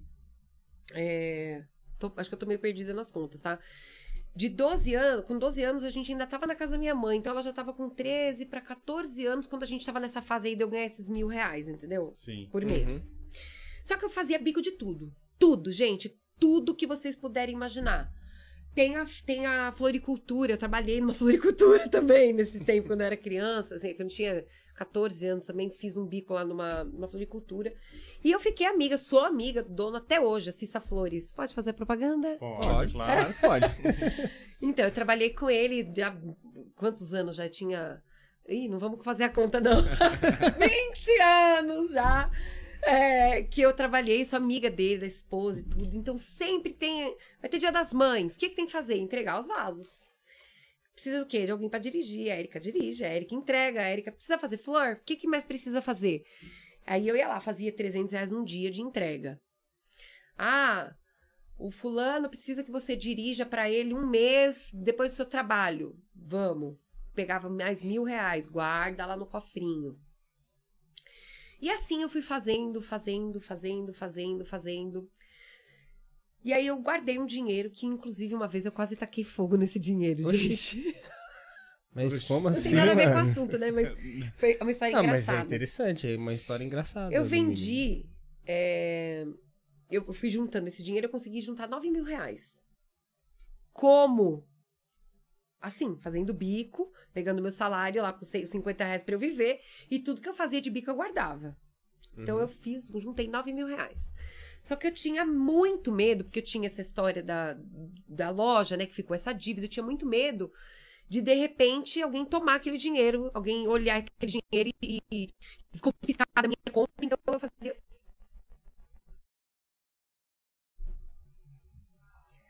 Ficou mudo aí? Voltou? Ah, o microfone, nem o microfone aguenta mais. Nada, que isso. Fica à vontade, meu. A gente vai parar já já. Tem que ter. Tem, uma- tem bastante coisa aí pra ler, né, Voz do Além? Mas fecha, fecha o. Fecha o raciocínio. Aí É, a gente eu vou para terminar. Um pouquinho. Enfim, eu peguei esses 9 mil reais, gente, eu coloquei, eu ia viajar. Porque ao menos no, no final do ano, eu ia pra Ilha Bela, porque tenho amigos que têm casa lá, o Caio e o Joia, que me tratam como da família. E eu ia pra Ilha Bela, que eu só pagava passagem, eu fica, fico lá, não pago nada pra ficar, curto a praia, vida de rica, todo mundo pensa que eu tô rica e eu não tenho nada. Era isso que eu fazia todo final de ano. E aí eu ia pra praia e eu falei, puta que pariu, onde eu vou deixar esse dinheiro agora? 9 mil reais. Não, o que que eu vou fazer? Tive uma ideia brilhante, vou colocar, eu tinha uma, uma necessaire bem grossa, eu coloquei dentro daquela parte de baixo do forno, sabe quando você tira aquela parte preta? Uhum, é tipo o fundo falso ali. É, e eu coloquei ali, coloquei a parte preta por cima, fechei o forno e partiu viajar. A gente voltou, conferi que o dinheiro tava lá. Eu falei, é um bom esconderijo, né? Deixa aí. Ah, ficou. agora eu entendi. Vamos fazer um bolo? Meu! Você Caramba. tem... Su de lembrar. Vamos fazer um bolo? Vamos fazer um bolo. Põe o bolo no forno, daqui a pouco eu sinto. Alice, nossa, Cheiro esquisito, né, esse meu? bolo tá queimando. esse bolo tá queimando. Meu Deus! Gente. Nossa, velho. Imagina o desespero você Não, ninguém imagina, porque Não? nem eu consigo reproduzir hoje, assim, O imaginar. coração falta. Sabe assim, quando você tenta pular, né? voltar naquele sentimento, eu não consigo mais, não tem como imaginar, gente, não tem. Não tem, é um desespero muito grande. Nossa. Eu- olha, por Deus Você do céu. a Queimou a nece- mão? Nossa, você não a tem noção. a Eu pus a mão no, tentar. no fogo. Pá! E joguei no chão. Não que. Alguém tá O rindo. pessoal aí. já tá rindo ali. Meu, que é coisa de louco, meu. Cara, eu peguei com tudo assim, ó. Tá, pá, joguei no chão. ah, me joguei no chão. ah. desesperada. Eu imagino. Você não tem noção da sal... Deus é bom. Deus é bom, Deus é muito bom. Era uma necessaire bem grossa, ela era plástica por fora. Então, o que que aconteceu? Quando foi pegar, começou a pegar o fogo, aquele plástico, ele não pegou fogo. Pá! Ele, foi foi, derretendo. derretendo. Uhum. Como ela era muito cheiro. grossa, não chegou. No Gente, não pegou uma pontinha, assim, ó. Uma notinha, não queimou nenhuma beirada. Maravilha, hein, mano. Você Graças não tem a noção. Deus, Gente, hein? Já vocês não têm pensou, noção né? do quanto. Assim, mil orações. Mil orações. Não mil orações, é mil corações a música. Não, sabe, é que você falou, botei fogo no dinheiro. Eu falei, ah, deve ter ficado com raiva de alguma coisa. não Cara, foi Mas não. desesperador. sei. Eu imagino. E esse foi o primeiro que botou minha mão no fogo por você, é ótimo. Dinheiro. Puro- puramente isso. Enfim, que eu peguei todo esse dinheiro e eu saí da Unite, né? Eles, é, assim, não tinha muito o que crescer. Eu fui. Tem um detalhe muito interessante dessa história que eu comecei a trabalhar como operadora de telemarketing, né? Porque eu fui contando a minha história dramática, mas na empresa eu fui crescendo. Em dois meses que eu trabalhava lá, eu fui promovida, então eu já não era mais operadora de telemarketing. Eu já estava no comercial. Gente, nada me ensinou mais na minha vida do que essa experiência que eu tive lá, no teleatendimento, no comercial. Eu, de, de falar com um candidato, eu tava falando com o reitor. Aí você tem que redigir um bom e-mail, você tem que saber se comunicar, aí você já começa a aplicar técnica de venda, aí você vai conhecer de verdade. Foi ali que eu conheci de verdade o meu primeiro processo comercial. Que eu entendi que eu não sabia nada de processo comercial, eu sabia de venda. Uhum. Eu sabia de entender o cliente, de fazer uma leitura da necessidade dele, mas de processo comercial mesmo, que é um comercial de uma empresa, eu não sabia nada. São áreas totalmente diferentes, né? Nossa, assim, as técnicas que você aplica, eu não sabia nada mesmo. E ali eu aprendi muito, muito, muito. E eu não só aprendi, né, muito de, de processo, técnica de venda, de abordagem, rapport, spin selling e por aí vai. Eu aprendi a importância de você estudar aquilo. Foi quando eu comecei a fazer a faculdade de marketing. Que de marketing mesmo, eu não gosto muito, não. Mas eu gostava muito dos. E aí eu descobri que eu gostava muito de processos comerciais, processos gerenciais, fazendo a faculdade. Porque tudo que eu amava era olhar, sabe, assim, um fluxograma, era criar um processo, era criar. Era é, acompanhar aquela sequência, fazer é, o 5W do 2H, sabe? Enfim, técnicas. 100%. E ali eu vi, poxa, eu tenho muito mais potencial, porque muito do que está aqui sendo ensinado como técnica para pessoas que. Porque eh, diz-se muito, né, de que vende, tem gente que fala que vendedor nasce vendedor, e tem gente que diz que não, que vendedor vender não é dom, é técnica. Agora, se você olha para uma técnica e você vê que tudo que está sendo dito ali é para ensinar alguém que não tem um dom de venda, ele é uma pessoa, você ensina uma técnica, ele aplica e é um vendedor que se torna um vendedor de sucesso. Para alguém que já fazia tudo aquilo, ou quase tudo, ou muito daquilo, sem ter nenhum entendimento, aí é a mesma pro coisa. dom, né? É, é a diferença entre você riscar um fósforo e acender uma bombinha e você acender um rojão. E foi aí que acenderam o rojão. Porque eu já fazia muito daquilo. Entendeu? Eu, eu, eu já é, aplicava a técnica de rapport, de identificação, de olhar para a pessoa e, e trazer ela para mim, sabe? Reproduzir movimento, entender, né, com expressão facial corporal, como que ela tá reagindo com o que você tá dizendo, se ela tá receptiva ou reativa àquilo que você tá oferecendo. Eu já fazia tudo isso. Sem saber que existia uma sequência técnica para aquilo. Então, quando eu soube da técnica, eu só aprimorei aquilo que eu já fazia pela essência, Uhum. entendeu? E aí, quando eu saí da Unite, eu fiquei um tempo pensando, bom, aí eu queria, não queria mais fazer, não queria mais ganhar mil reais, eu não queria mais ganhar mil quinhentos reais, saí dali, né?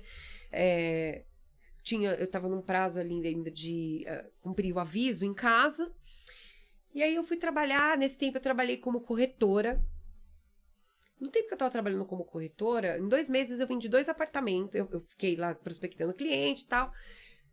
Depois de dois meses eu vendi dois apartamentos simultâneos numa semana. E uma Legal. amiga tinha acabado de me chamar para ir trabalhar numa empresa. Eu fiquei ali no dilema, e agora? Aliás, os dois clientes assinaram essa, os contratos da, da compra do imóvel na mesma mesa, no mesmo dia. Caramba. E aí eu falei, putz, grilo, né, cara? Já fica- Afinal, é uma comissão boa, né? a Venda de 9 apartamento. mil reais. Cada um. Não, Não, os dois. Os dois. Mas 9 mil reais. Pra quem ganhava Né? 1.500, Os 9 mil que... pô, estourei no em norte. duas assinaturas só, né? Só foi assinar ali, né? Duas de uma vez. Eu trabalhei, eu tava trabalhando em Osasco. Só que era muito cansa era, era super cansativo, né? Eu, eu morava na Zona Norte, eu tinha que pegar o trem todos os dias. É, e aí, eu, pra, assim, pra enfrentar aquela dificuldade, eu fazia piada com a vida. Eu ficava fazendo stories no Instagram, criei até um- uma sequência disso, né? Era trenzão depressão. Então, todo dia eu fazia um vídeo no trem, o que, que tá acontecendo no trem, alguém que tá vendendo no trem, uma coisa inusitada que eu vi, pra eu ir enfrentando a dificuldade da vida, né? É, colocar humor, né? Rir para não chorar, Uhum. era isso que eu fazia. Desligava a câmera e às vezes eu chorava, que era bem difícil. Eu fiquei trabalhando dois meses ali, mas eu não ganhava nada, eu só tava gastando. Então, às vezes, eu ia assim, ai, senhor, por que, meu Deus?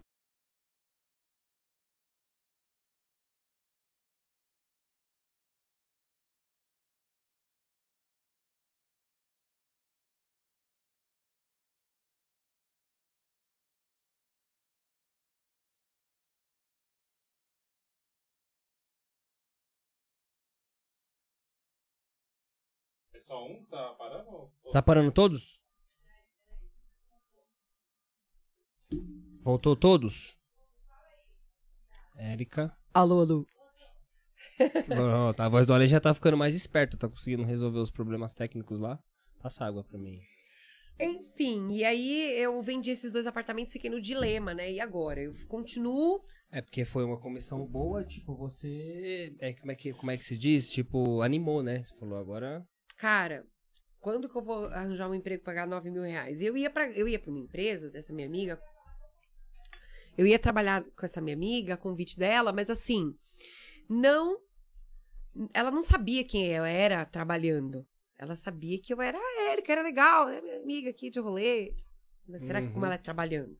Será que eu não vou estragar a amizade? É, porque é profissional, É, então né? Dinheiro é dinheiro, amizade é amizade, né? Exatamente. E aí eu fui trabalhar com ela pra ganhar muito menos.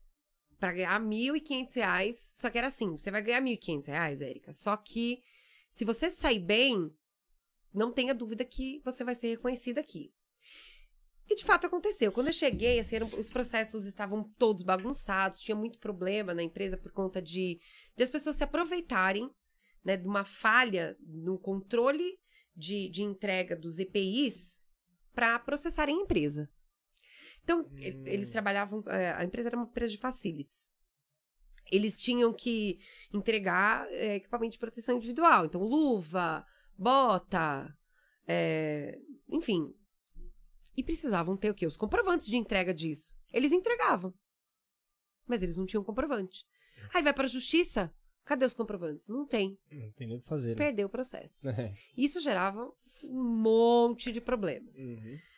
E aí eu entrei e comecei a organizar isso. Eu falei, não, vamos pegar os comprovantes de tudo e teteté, teteté. Resumo da ópera. No primeiro mês, eu já não ganhei 1.500 reais. Ela me deu um adicional. Eu passei a ganhar R$ 2,5. E aí, cara, ali eu apliquei. Não era pra eu fazer isso, né? Porque era pra ter entrado como comercial e trabalhar no comercial. Mas ali eu apliquei o que eu aprendi ali na faculdade sobre processo, sabe? Controlar um processo, criar, acompanhar, fazer as pessoas seguirem aquele processo, ir aprimorando, sabe? Então, eu tive liberdade para fazer isso, que numa, numa- em outra empresa, muito provavelmente eu não ia ter essa liberdade. Porque eu fiz tudo do jeito que eu sabia. E eu era uma pessoa recém passada pela faculdade, eu não. Eu, tinha- eu tinha acabado de aprender aquilo, entendeu? Uhum. Tudo o que eu aprendi. Você colocou na prática tudo que você estava aprendendo, né? É, se eu fosse fazer isso em qualquer empresa, eu ia ser sempre assim. Eu ia entrar, né, com- mais júnior, sabe? Sim. E, e aprendendo com alguém, aprendendo com alguém. Oi? Meu microfone? Pode, pode seguir, pode seguir. Não tá funcionando do Alan? Tá ouvindo? Reinicia ele aí. O da Erika tá falando, tá funcionando, né? Então pode falar. Meu, tá? Pode continuar. Então, é, eu apliquei ali coisas que eu não teria liberdade de, de aplicar se eu tivesse que seguir alguém que fosse, por exemplo, um coordenador de projeto. Ele vai desenhar o projeto e aí você vai ajudar a, a criar os meios para implantar aquilo, e, e, enfim. Eu pude fazer tudo. Eu pude desenhar o projeto, todo o processo, decidir como ele ia ser, implantar, dizer para as pessoas, ó, é assim que eu quero que faça. E aí é- tem uma resistência dali, você, ó, é por isso, vai te ajudar nisso. Então, eu pude fazer o que eu não iria conseguir, né, com- numa posição de uma empresa, eu não ia conseguir emprego como uma coordenadora de um projeto. Sim, e te deram autonomia tudo E me deram autonomia para isso. Porque eles não. é, Porque eles não fizeram, né? Eles não tinham. Eles não tinham faculdade, eles sabiam trabalhar e tal, tinha uma empresa. empresa- Mas eles não fizeram. A mesma ideia que eu tinha de que ah, não precisa de uma faculdade, porque o que eu sei me serve, eles têm. Né? E, só que, como eu tinha passado pela faculdade, eu vi o quanto uma- um processo fazia diferença no resultado e tudo mais, eu tive a, oportuni- a oportunidade de fazer aquilo. Ó, vai dar certo por causa disso, disso, disso. Ah, então tá bom. Faz. E aí eu fiz. E deu certo. Assim, gerou muita economia. Uma, uma negociação que eu fiz lá é, gerou uma economia de 20, 26 mil reais. Uma. E foram muitas. Muitas, muitas, muitas. Então, quando eu saí dessa empresa, falei, bom, agora eu não quero mais nenhum de 1.500, nenhum de 2.000, agora eu quero muito mais, né? E aí, por network, eu conheci, ah, fui trabalhar com obras online, plataforma de tecnologia. Com- gente, completamente diferente do da- de tudo que eu estava fazendo. Era uma área de CS, mas eu tinha o quê? A possibilidade de aplicar os meus conhecimentos como vendedora do- da área comercial, indicando a melhor coisa a fazer para as pessoas da- que iam utilizar a ferramenta para a área comercial. Eu não sabia nem o que, que era Customer Success quando eu fui fazer entrevista, quando eu comecei né, a participar do processo seletivo lá. Não sei. É, é- é uma área nova, né? Muita gente não conhece É, ainda. Dá um, Uhum, é, explica um uma palhinha aí sobre que, que, que, que- O que Assim, que o- seria? O, o CS, ele é uma área nova justamente porque antigamente, é assim, era pós-venda.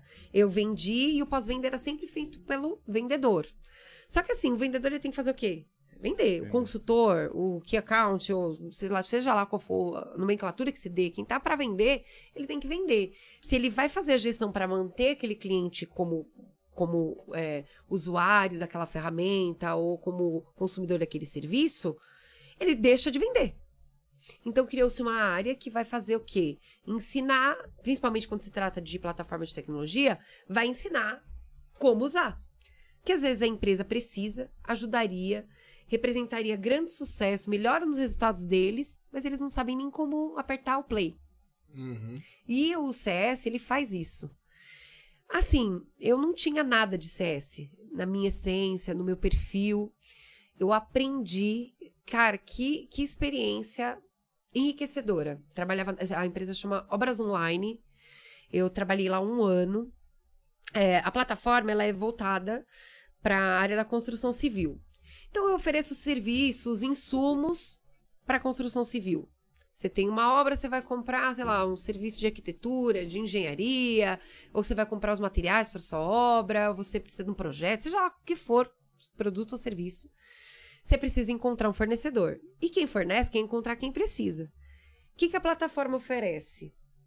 Ela oferece os leads. Ela sabe se tem uma obra aqui, qual que é a pessoa que é responsável por essa obra, qual que é o telefone, qual que é o endereço, o que que é essa, qual o tamanho dessa obra, se ela é pequena, se ela é média, se ela é grande. E eu que sou um fornecedor, que sou, quero vender o meu produto ou serviço, quero encontrar essas obras. Então eu pago para acessar essa plataforma para saber onde estão as obras. E aí a, a ferramenta tem funcionalidades né, que vão ajudar as pessoas a, a criarem uma inteligência nessa abordagem.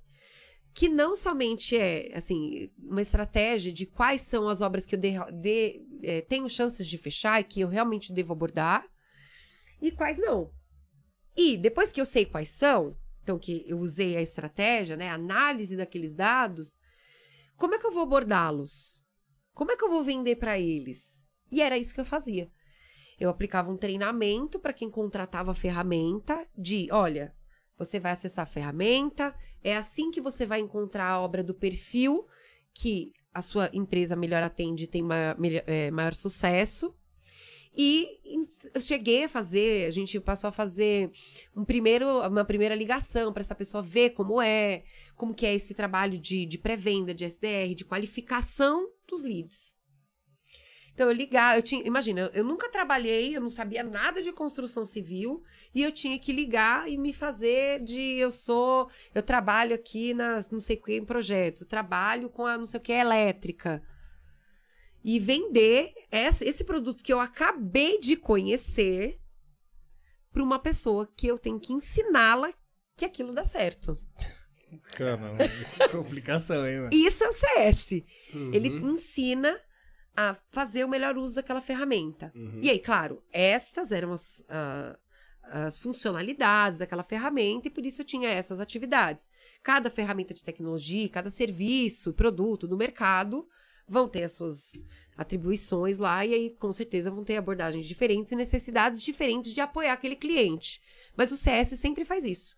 Se você não sabe dirigir um carro, você quer comprar um carro, a minha empresa vendeu um carro para você. Eu vou deixar de vender um carro para você porque você não sabe dirigir? Ou melhor ensinar, eu vou te né? ensinar. É, E é pra Faz isso que sentido. serve o CS, uhum, entendeu? entendi. E assim, eu saí apaixonada pelo CS. É, sou muito, muito grata. Aliás, eu quero agradecer. A minha amiga estava aqui, eu vi que ela deixou um comentário aí, Natália, Grazi, Roberto, Rodrigo. Porque assim, a gente formou uma equipe lá, assim, família, Eli. Eu aprendi muito, pessoas que, que são grandes, elas não se incomodam de você ser grande. Né? Elas te impulsionam. Elas querem que você esteja Elas querem que sempre você seja maior, né? cada vez Sempre maior para você aprender, para aprender com você Sim. também. Sim. E, eu, e assim, meu, meu, meu crescimento em relação à capacidade de, de, é, de relacionamento com uma equipe, de enxergar de verdade como você contribuir, às vezes te ajuda até muito mais do que se você fizer só por si. né? Então, meu senso de equipe eh, cresceu muito nessa empresa. Então, eu fui CS. Saí da Obras Online, e agora, da, a- da Obras Online, e agora eu tô aqui na Recruta, né? Outra plataforma de tecnologia, porque aí, uma vez que você trabalha com plataforma de tecnologia, Aí você vicia, né? Você gostou? Não quer sair nada, mais, eles né? que caçam a gente pelo Ah, lado. Antes de Tô você ligado. entrar na, na, na empresa que você tá agora, nessa plataforma, é, Voz do Além, tá me ouvindo aí? Tá, tá saindo o som agora? O não? som do Alan tá bom? Tá. Você Ah, quer fazer algumas perguntas aí? Passaram algumas perguntas? Olha lá.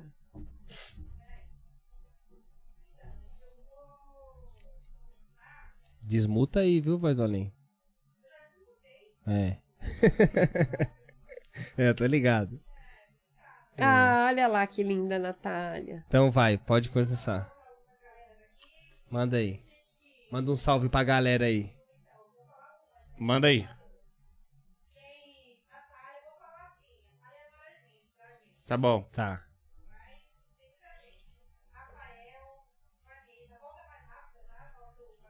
Nosso patrocinador Ah. oficial. Boa. Valeu.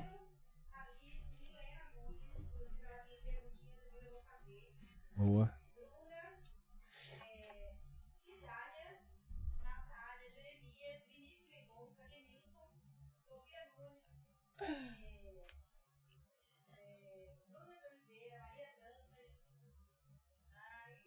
A galera, hein, galera? Obrigado a todo mundo que tá aí, tá assistindo, tá acompanhando. Vocês estão gostando? Se você estiver gostando, já, ó, deixa o like aí, ó.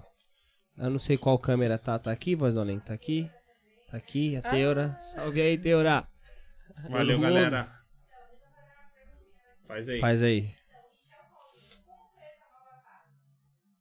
Ah, Foram muitas novas fases. é, né? que aqui é que essa pergunta tá ela falando? veio, é, essa Deve pergunta acho que ela trás. veio lá de trás. Bom, assim, de nova. O que, que eu posso falar de, uma- de novas fases, assim? É, como eu, eu vim lá de baixo, todo crescimento pequenininho era muito comemorado. Era muito, e assim, muito comemorado no, no, restaurante japonês. Vamos comemorar! Brinde! Sucesso! Uhum. Somos maravilhosas! E aí isso tudo gera uma energia, né?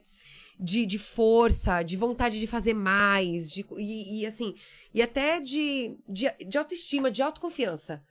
Se eu conseguir isso, eu consigo mais. Se eu cheguei aqui, eu vou ali. Se eu fiz A, eu faço B. Então, toda, toda vez que a gente passava por uma fase que eu tinha uma conquista um pouquinho maior, eu já me sentia vitoriosa. Eu sou, Uhum, Sempre era, tipo, motivo de comemorar, era sempre uma vitória mesmo, né? sou do caramba, entendeu? Essa mulher. Claro que, como todo ser humano, a gente se auto-sabota. E, e foram muitos, muitos os momentos que eu me questionei, que você é, põe em dúvida a sua capacidade, que você deixa que pessoas que duvidam de você é, te influenciem, né? Quando eu entrei no Obras Online, é, na Obras Online não, na- no Grupo Unite, eu entrei como operadora de telemarketing.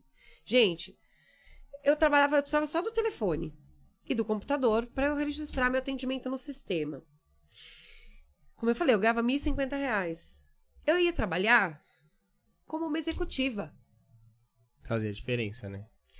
Ah, a, a imagem é importante, gente. Se, é, se foi a imagem que fez isso, eu não sei.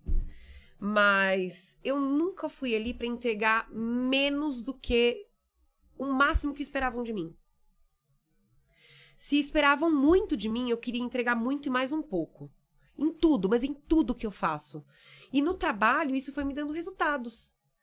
Porque, é, não só resultados, né? Porque aí o que, que você encontra quando você faz isso? Você encontra pessoas que se incomodam, pessoas que, é, que pensam que você quer se aparecer. Eu ouvia muito, né? Assim, Inveja, né? Invejosos, né? Ah, não, não, não quero colocar na, na conta da inveja. Porque tem um pouco de, ah, de insegurança da outra parte. Quando você fala inveja, parece até pejorativo para outra pessoa. E de verdade, é, eu vejo que é, é, a pessoa acho que não enxerga você como um outro ser humano que tá ali na luta também. Então, eu ouvia muito, né? Ai, ai, por que, que vem armada desse jeito? Quer se aparecer. Ai, quer se aparecer. tô Ai, onde essa outra vai? Ela pensa que ela é dona da empresa. Nunca quis ser a dona da empresa. Mas eu sabia que se eu tivesse maquiada, meu batom vermelho, autoconfiante, eu ia entregar o meu melhor. Uhum. E eu fazia isso. Enquanto, ah, qual que é a média de ligações que faz aqui? Ah, 80 ligações. Ah, é, então eu quero fazer 90. Ah, qual que é o melhor resultado? Ai, 12 matrículas, eu quero fazer 15. E aí eu, sabendo que eu, que eu se estavam entregando aquilo, eu queria fazer 15, eu entregava 16, 18, 20. Isso Conseguia sempre superar. acaba. É, é porque eu sou melhor que alguém? Não, é porque eu tava com toda a minha potência de agir naquilo. Eu, eu, tinha, um, eu tinha um motivo pra estar ali. Uhum. Que, é, é- que era provar para as pessoas que. Aquelas que me diziam: você não é nada, você não é ninguém, você não tem nada, você é um lixo, você é isso. Que elas estavam erradas. Então, a a- era difícil, né? As pessoas às vezes falavam as coisas e ficavam. "Ai, eu sou uma idiota, o que eu tô fazendo? Meu Deus, por que que eu tô vindo tão arrumada? Porque, ah! Você se sabota. Mas eu nunca deixei de acreditar. Então, toda vez que eu passava um degrau, aquilo validava a minha ideia anterior, que é: eu não vou deixar que essas pessoas me diminuam, eu não vou deixar que essas dificuldades me barrem. E foi o que fez com que eu chegasse até aqui, Uhum. entendeu? Tem, Entendi. tem outras perguntas lá? Mais pergunta aí, voz do além? Manda aí. Manda aí.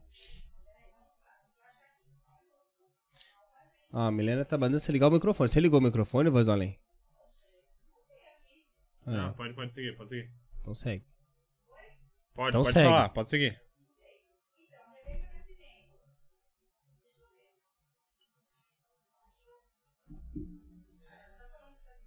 Não, não, já faz tempo isso aí, faz tempo.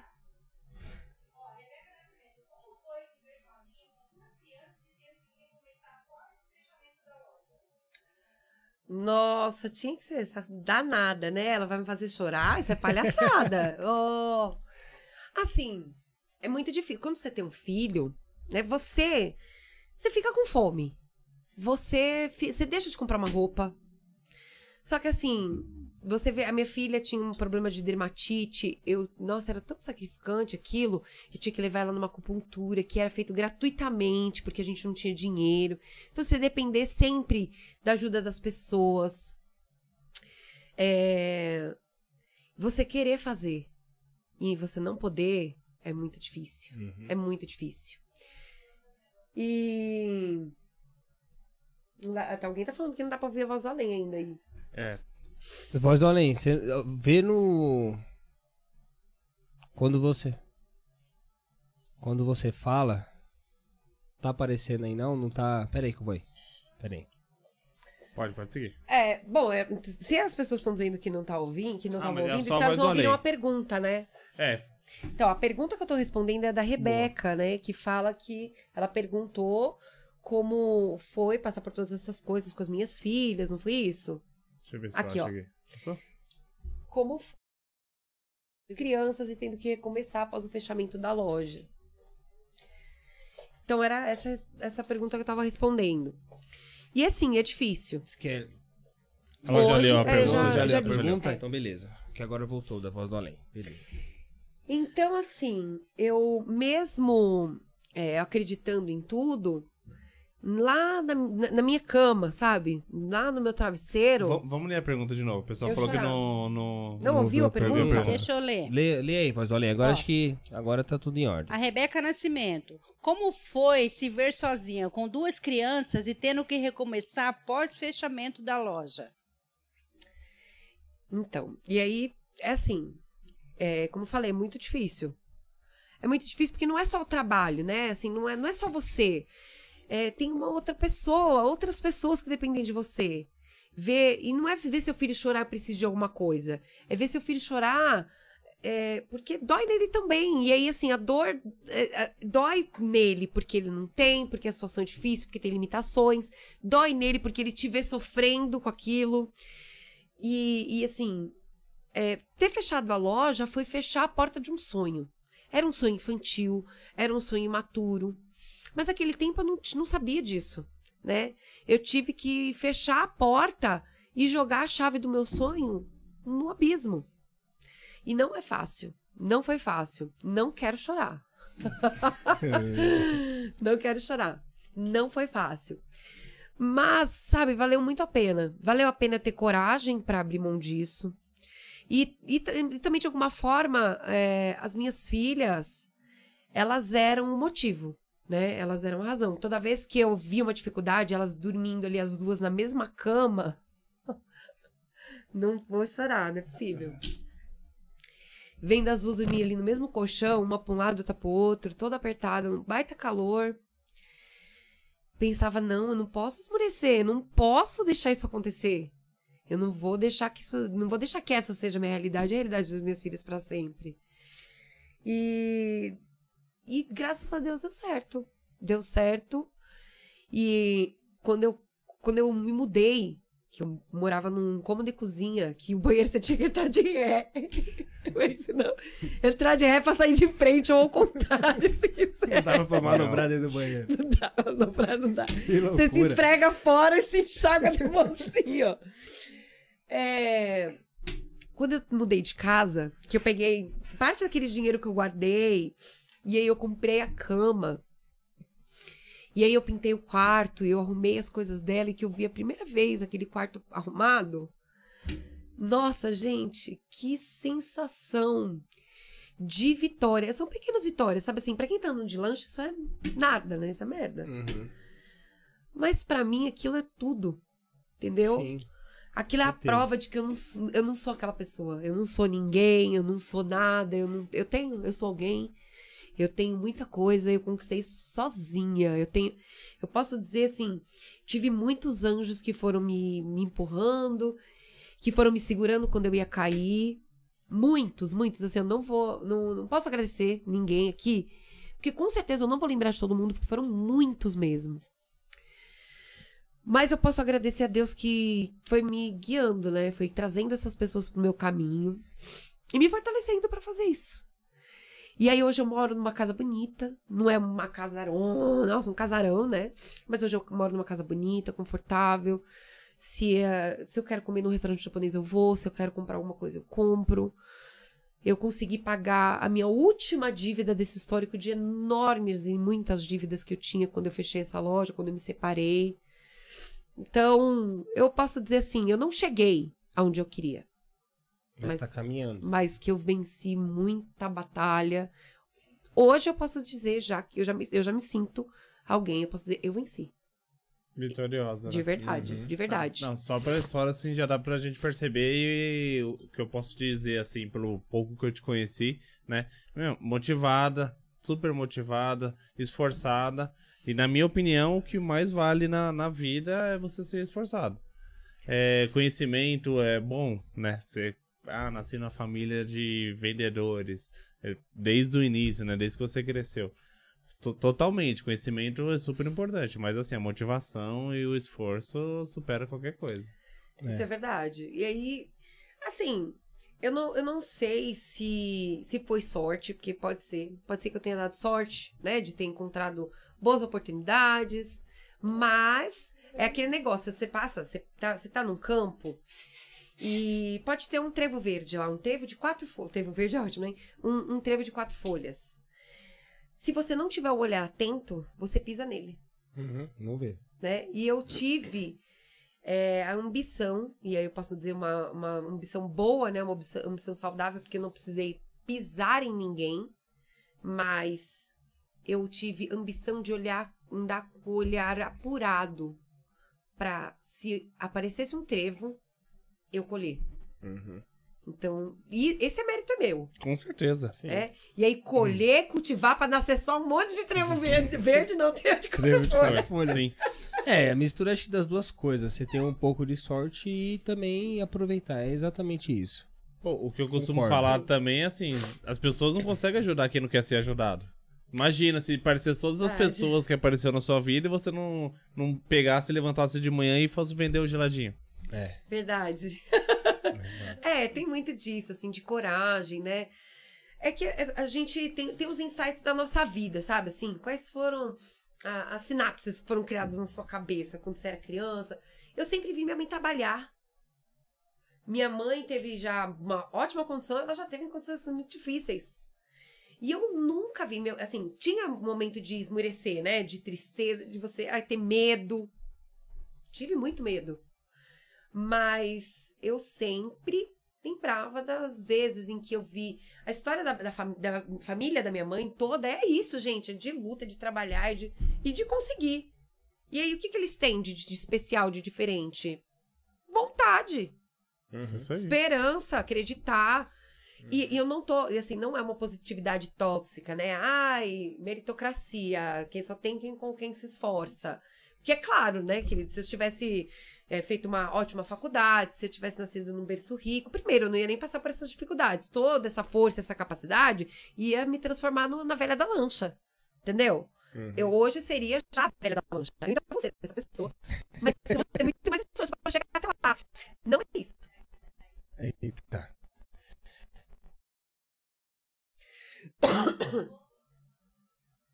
Tranquilo?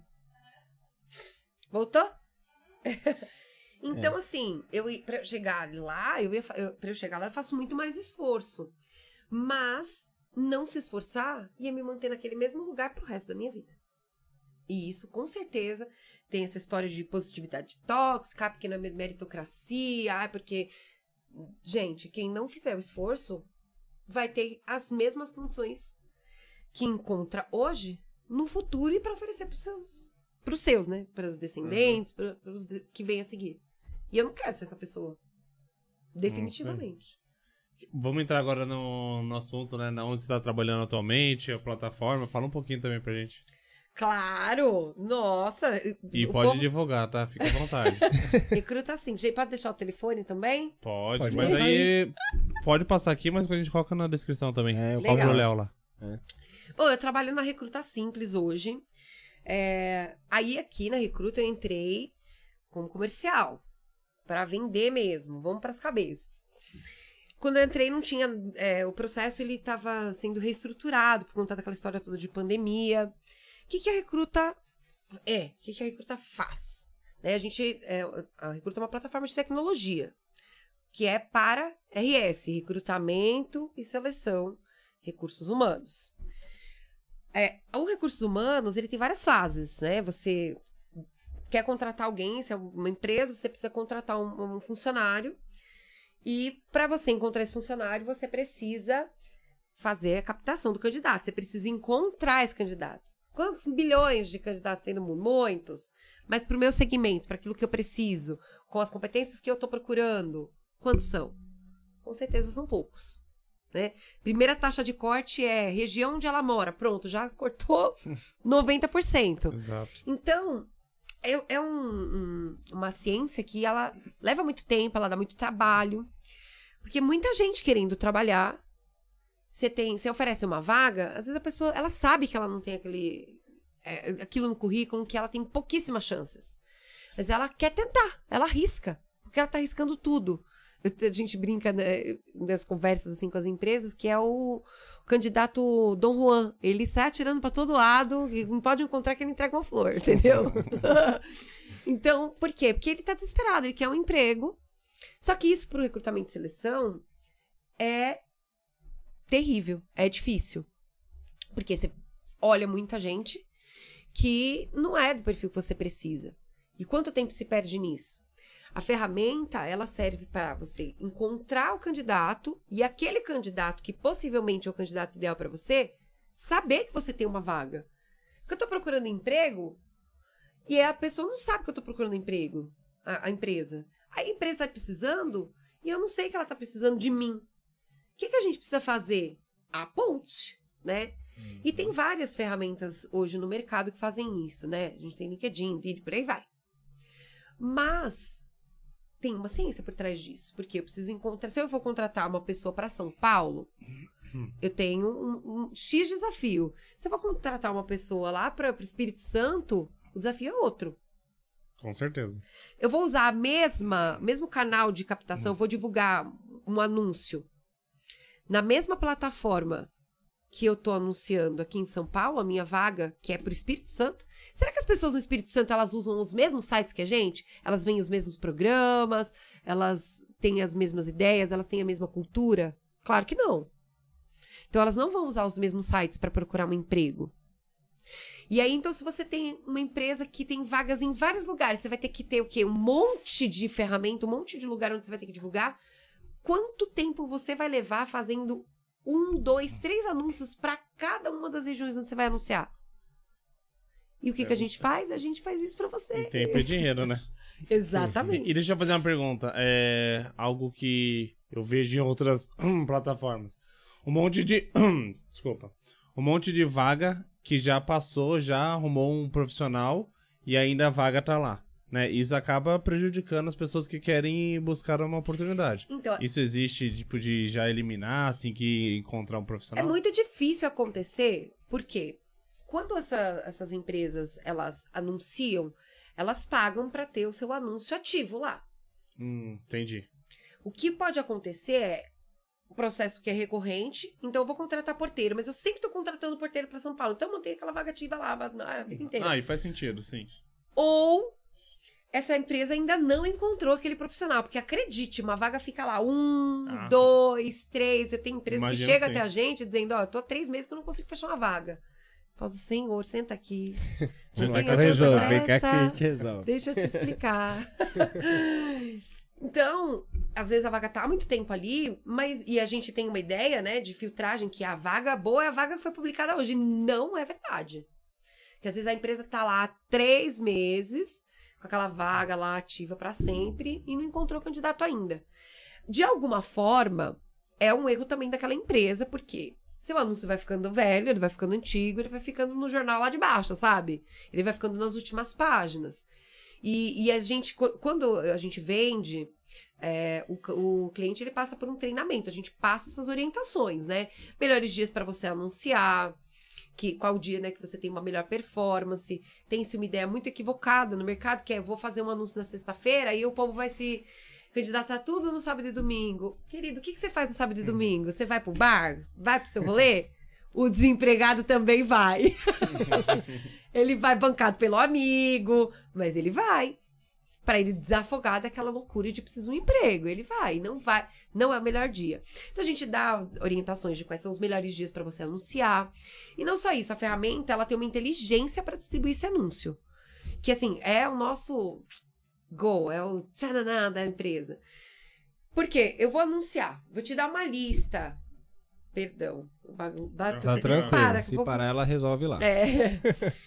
Vou dar uma lista pra vocês com 136 sites que são os parceiros. A gente tem 136 parceiros. Vou te dar uma lista lá. Você vai escolher uma plataforma pra você divulgar sua vaga. Qual que você vai escolher? Baseado em quê? Você vai ah, você vai ver aquela que é mais famosa, né? Aquela é a melhor? Não, é aquela que tem mais marketing. A mais famosa é que tem mais marketing, né? É a que trabalha com Faz uma publicidade sentido. bem estruturada. Mas ela é melhor para procurar emprego, encontrar candidato? Será? Será que ela é boa em todas as regiões do Brasil? Onde está a sua vaga? Todas as áreas, né? Que eu até te perguntei. Todos os segmentos. segmentos, exato. Todos os níveis, né, de, de entendimento, né? Então, ah, ele vai, vai encontrar um candidato analista, bem júnior, sendo pleno trainee, né? ou ele vai encontrar lá um sênior, um cargo executivo, ou um- uma, uma vaga que tenha é, necessidade de entendimento mais técnico. Será que ele vai ter todos os profissionais, qualquer que seja o perfil? Então, você vai escolher baseado no quê? Na propaganda, o que eu acho. E, e o que eu, entre o que eu acho, o que você acha e a verdade, há um abismo. Entendeu? A ferramenta, ela vai distribuir esse anúncio baseado em qual que é a vaga que está divulgando? É uma vaga operacional? É, tô vendo que alguém perguntou até aí, né, sobre candidatos, sobre vagas. Quais são as vagas difíceis? Vagas de tecnologia. Eu quero contratar uma vaga para desenvolvedor, é, front-end, back-end, ou tem um outro que é, acho que são os Full dois stack. juntos, full stack. Que é, full stack é o mais difícil. Então, vou encontrar um desenvolvedor full stack. Fudeu mesmo. Então, se for, for presencial, então, cara, aí você tá de parabéns. Senta aqui que você tá ferrado. Né? O que, que eu vou fazer? Eu vou divulgar onde eu acho. Ah, porque minha plataforma é exclusiva de tecnologia. É, Não exatamente seja melhor. O que, que a, o- a plataforma faz? O algoritmo ele vai olhar todos os anúncios que foram feitos para aquele perfil. Para que região você quer contratar? Norte, Sul, a região. Supor que você quer. Vou, Espírito Santo, tá? Ele vai olhar no Espírito Santo quais das 136 plataformas melhor performam. Suponhamos que ele chega à conclusão de que lá naquela região 80 dessas 136 performam. Olhando o que? O que eu acho? Não, os indicadores de resultados já obtidos. Esses resultados, eles mudam com o tempo. Esse número ele é sazonal, as pessoas migram de uma plataforma para outra. Você consegue acompanhar isso o tempo todo? O algoritmo sim, ele é uma máquina. Aí ele controlar 80 que performa no Espírito Santo. Dessas 80, quais são as que melhor performam para um perfil de tecnologia? E aí sim, ele distribui esse anúncio. Em um minuto. Porque quanto Então, tempo. Calma aí, deixa eu- só pra gente fechar a ideia. Então a plataforma de vocês distribui o anúncio nas plataformas que mais geram captam retorno. candidatos? Ah, tá. Então não simplesmente uma plataforma de recrutamento e seleção simples, não. Exatamente. Então imagina assim, ó. Entendi é um agora. anúncio online. Se você pegar um jornal, você tá impactando qual público? Impactando qual público? O que consome o conteúdo daquele jornal. Jornal. O que, que a gente faz?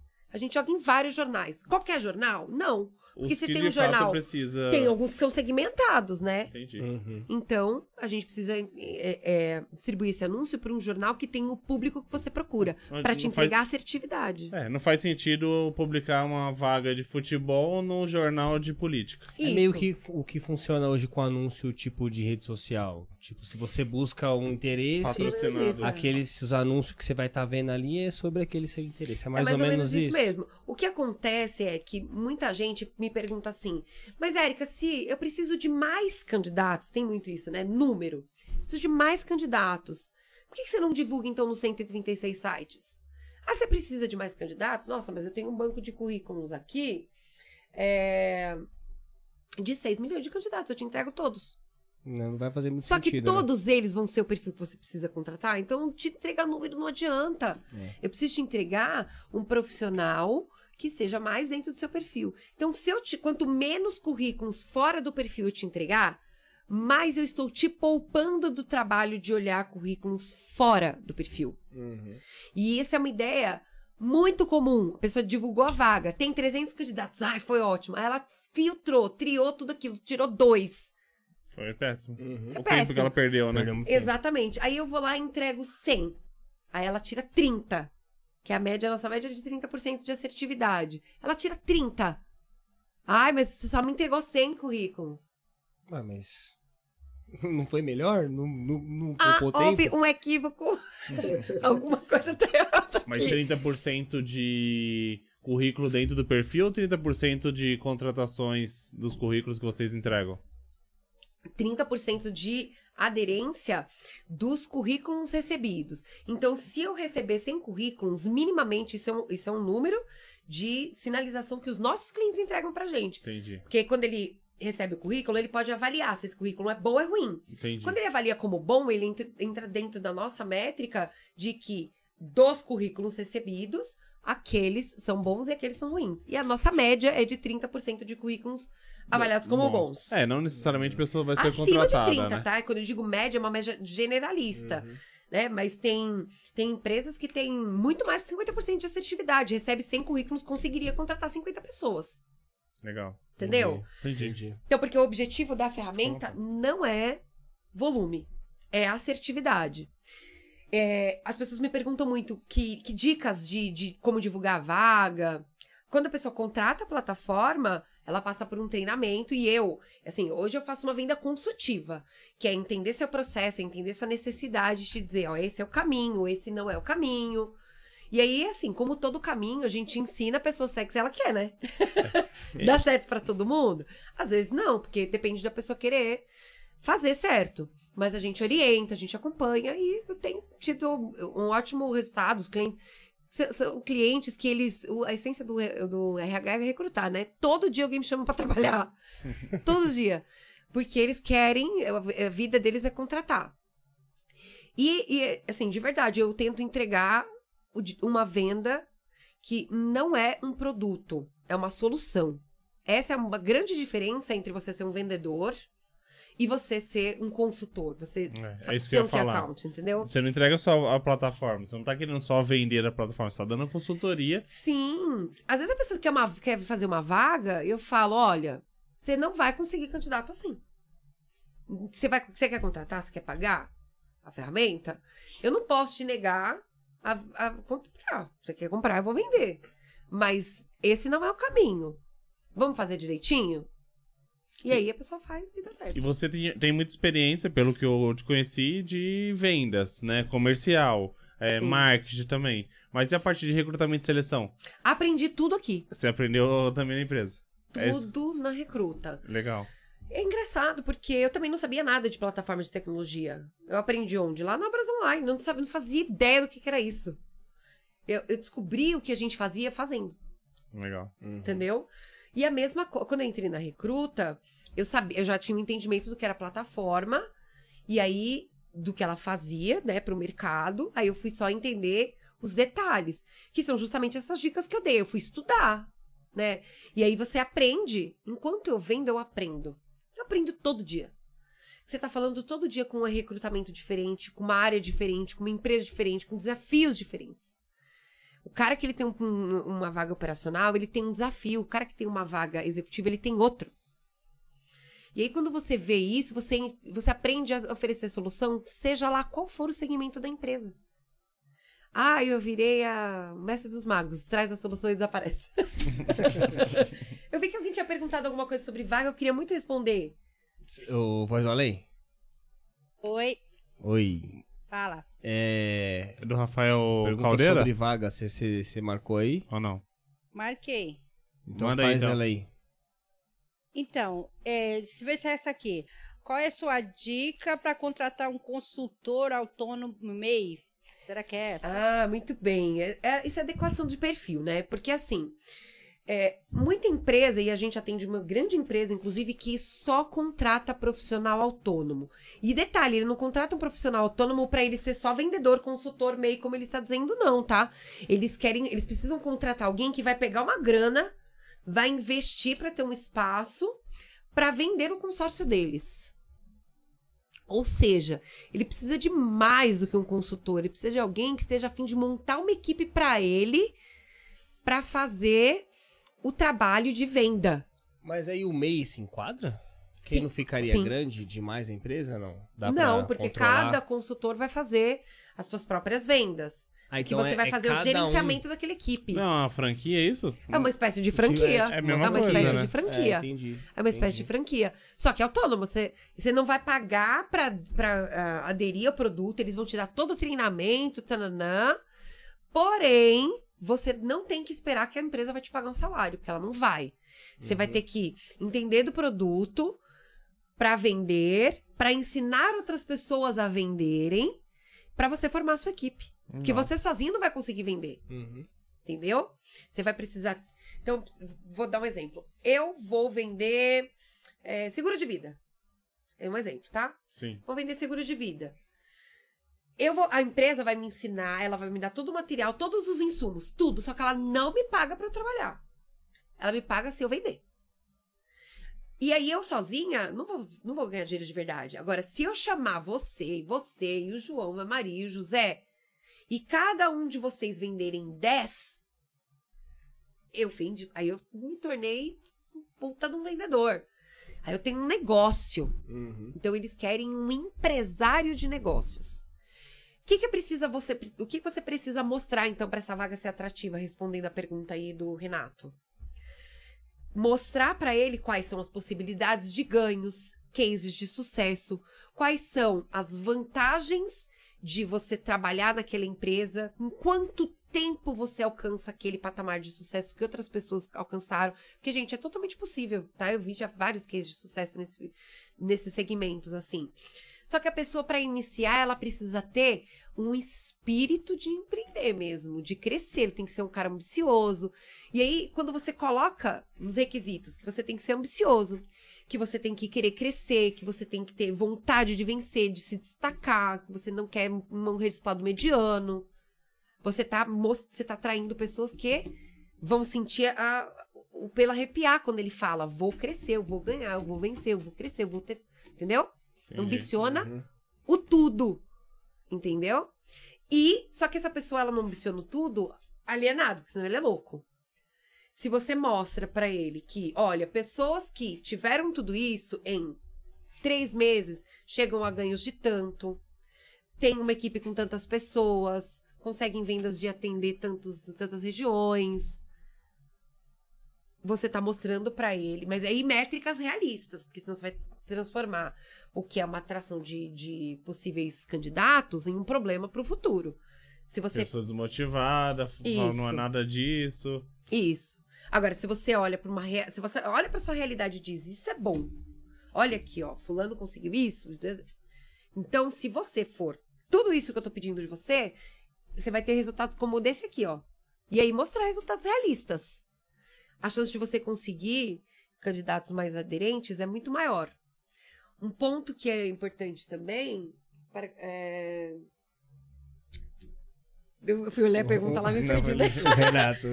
É, quando você é, divulga a vaga, depois que você divulga a vaga, você tem que trazer esse candidato e engajar ele para ele se manter ali, né?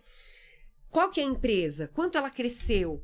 Quanto eu tenho de possibilidade de ganho?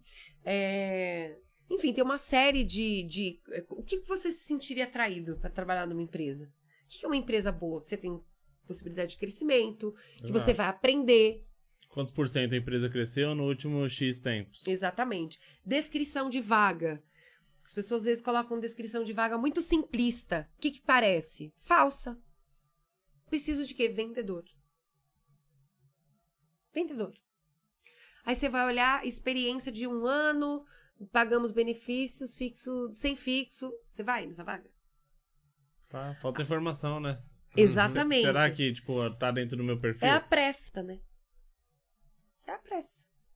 Ah, vendedor. Por que eu preciso de vendedor? Mas vendedor de qualquer coisa? né? vendedor. de- Porque assim, pensa bem, né? Eu, hoje eu vendo, uma, eu vendo um serviço de tecnologia. Quando eu, quando eu vendia gelinho lá, será que eu tinha esse mesmo entendimento que eu tenho hoje? Teria a mesma capacidade que eu tinha? Não é a mesma coisa. Diferente, bem Claro que diferente. tem, tem a vontade de você aprender, tem, tem. Só que não é só um vendedor. Você tem que saber se essa pessoa está disposta a vender o que você está oferecendo, né?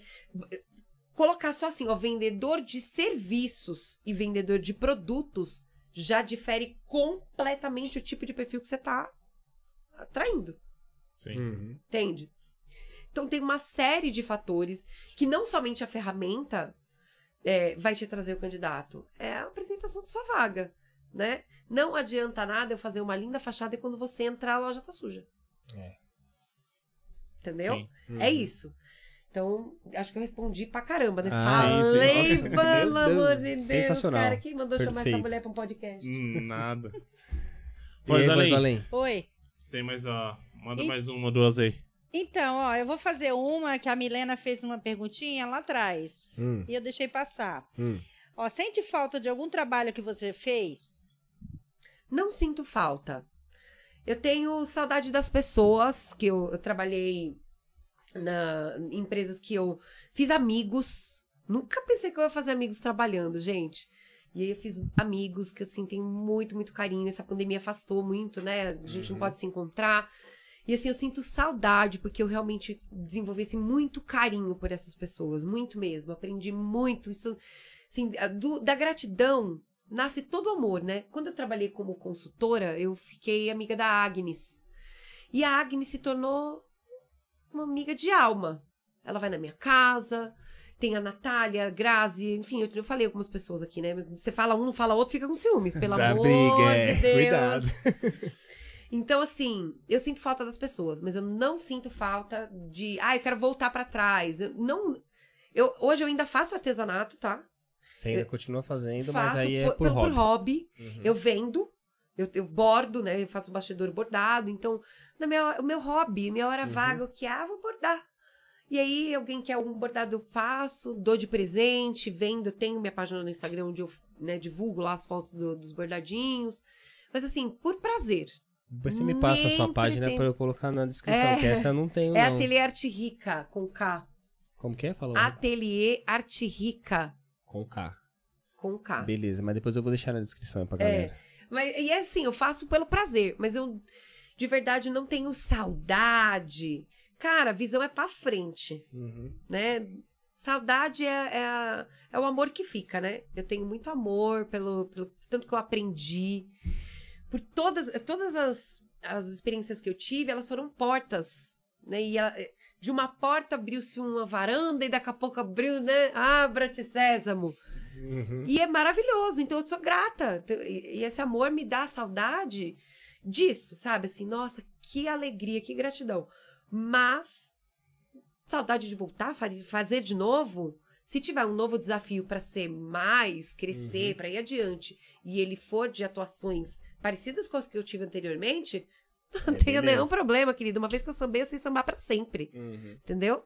Mas De resto fica só a lembrança é mesmo. pra frente, pessoal, lá frente. Isso aí.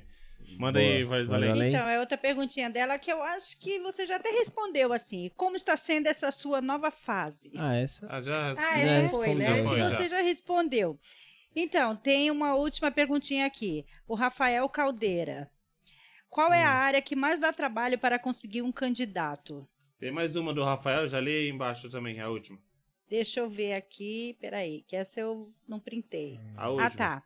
A plataforma que você utiliza ajuda a encontrar os perfis. Após isso, você acha que muitas empresas perdem o time de uma concentração por processos longos nos dias atuais? Ah, não, peraí. Contratação. É, nos dias atuais, qual dica você dá a essas empresas?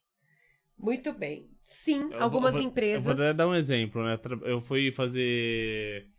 é, Entrevista, né? Em uma empresa, e, tipo, meu, cinco etapas diferentes. Putz, meu. Nunca mais eu faço entrevista naquela empresa. Tipo, eu, Alan. Mas tem gente que gostaria muito de trabalhar na empresa, vai perder esse tempo todo, né, pra, pra en- acabar entrando. Então, sim, algumas pessoas, algumas empresas elas perdem o timing por falta de tempo. Tem uma várias, né, tem uma uma série de fatores que influenciam nisso, tá? Assim, primeiro ponto, tem a diferença entre o processo de pré-seleção, que é essa triagem que é feita pelos sites. Então a gente é uma plataforma, a recruta, ela faz a pré-candidatura, né? Pré-candidatura não, perdão. Ela capta o candidato, que é aquele pré do processo, sabe? É o primeiro passo. Primeiro contato. É o- a boca do meu funil.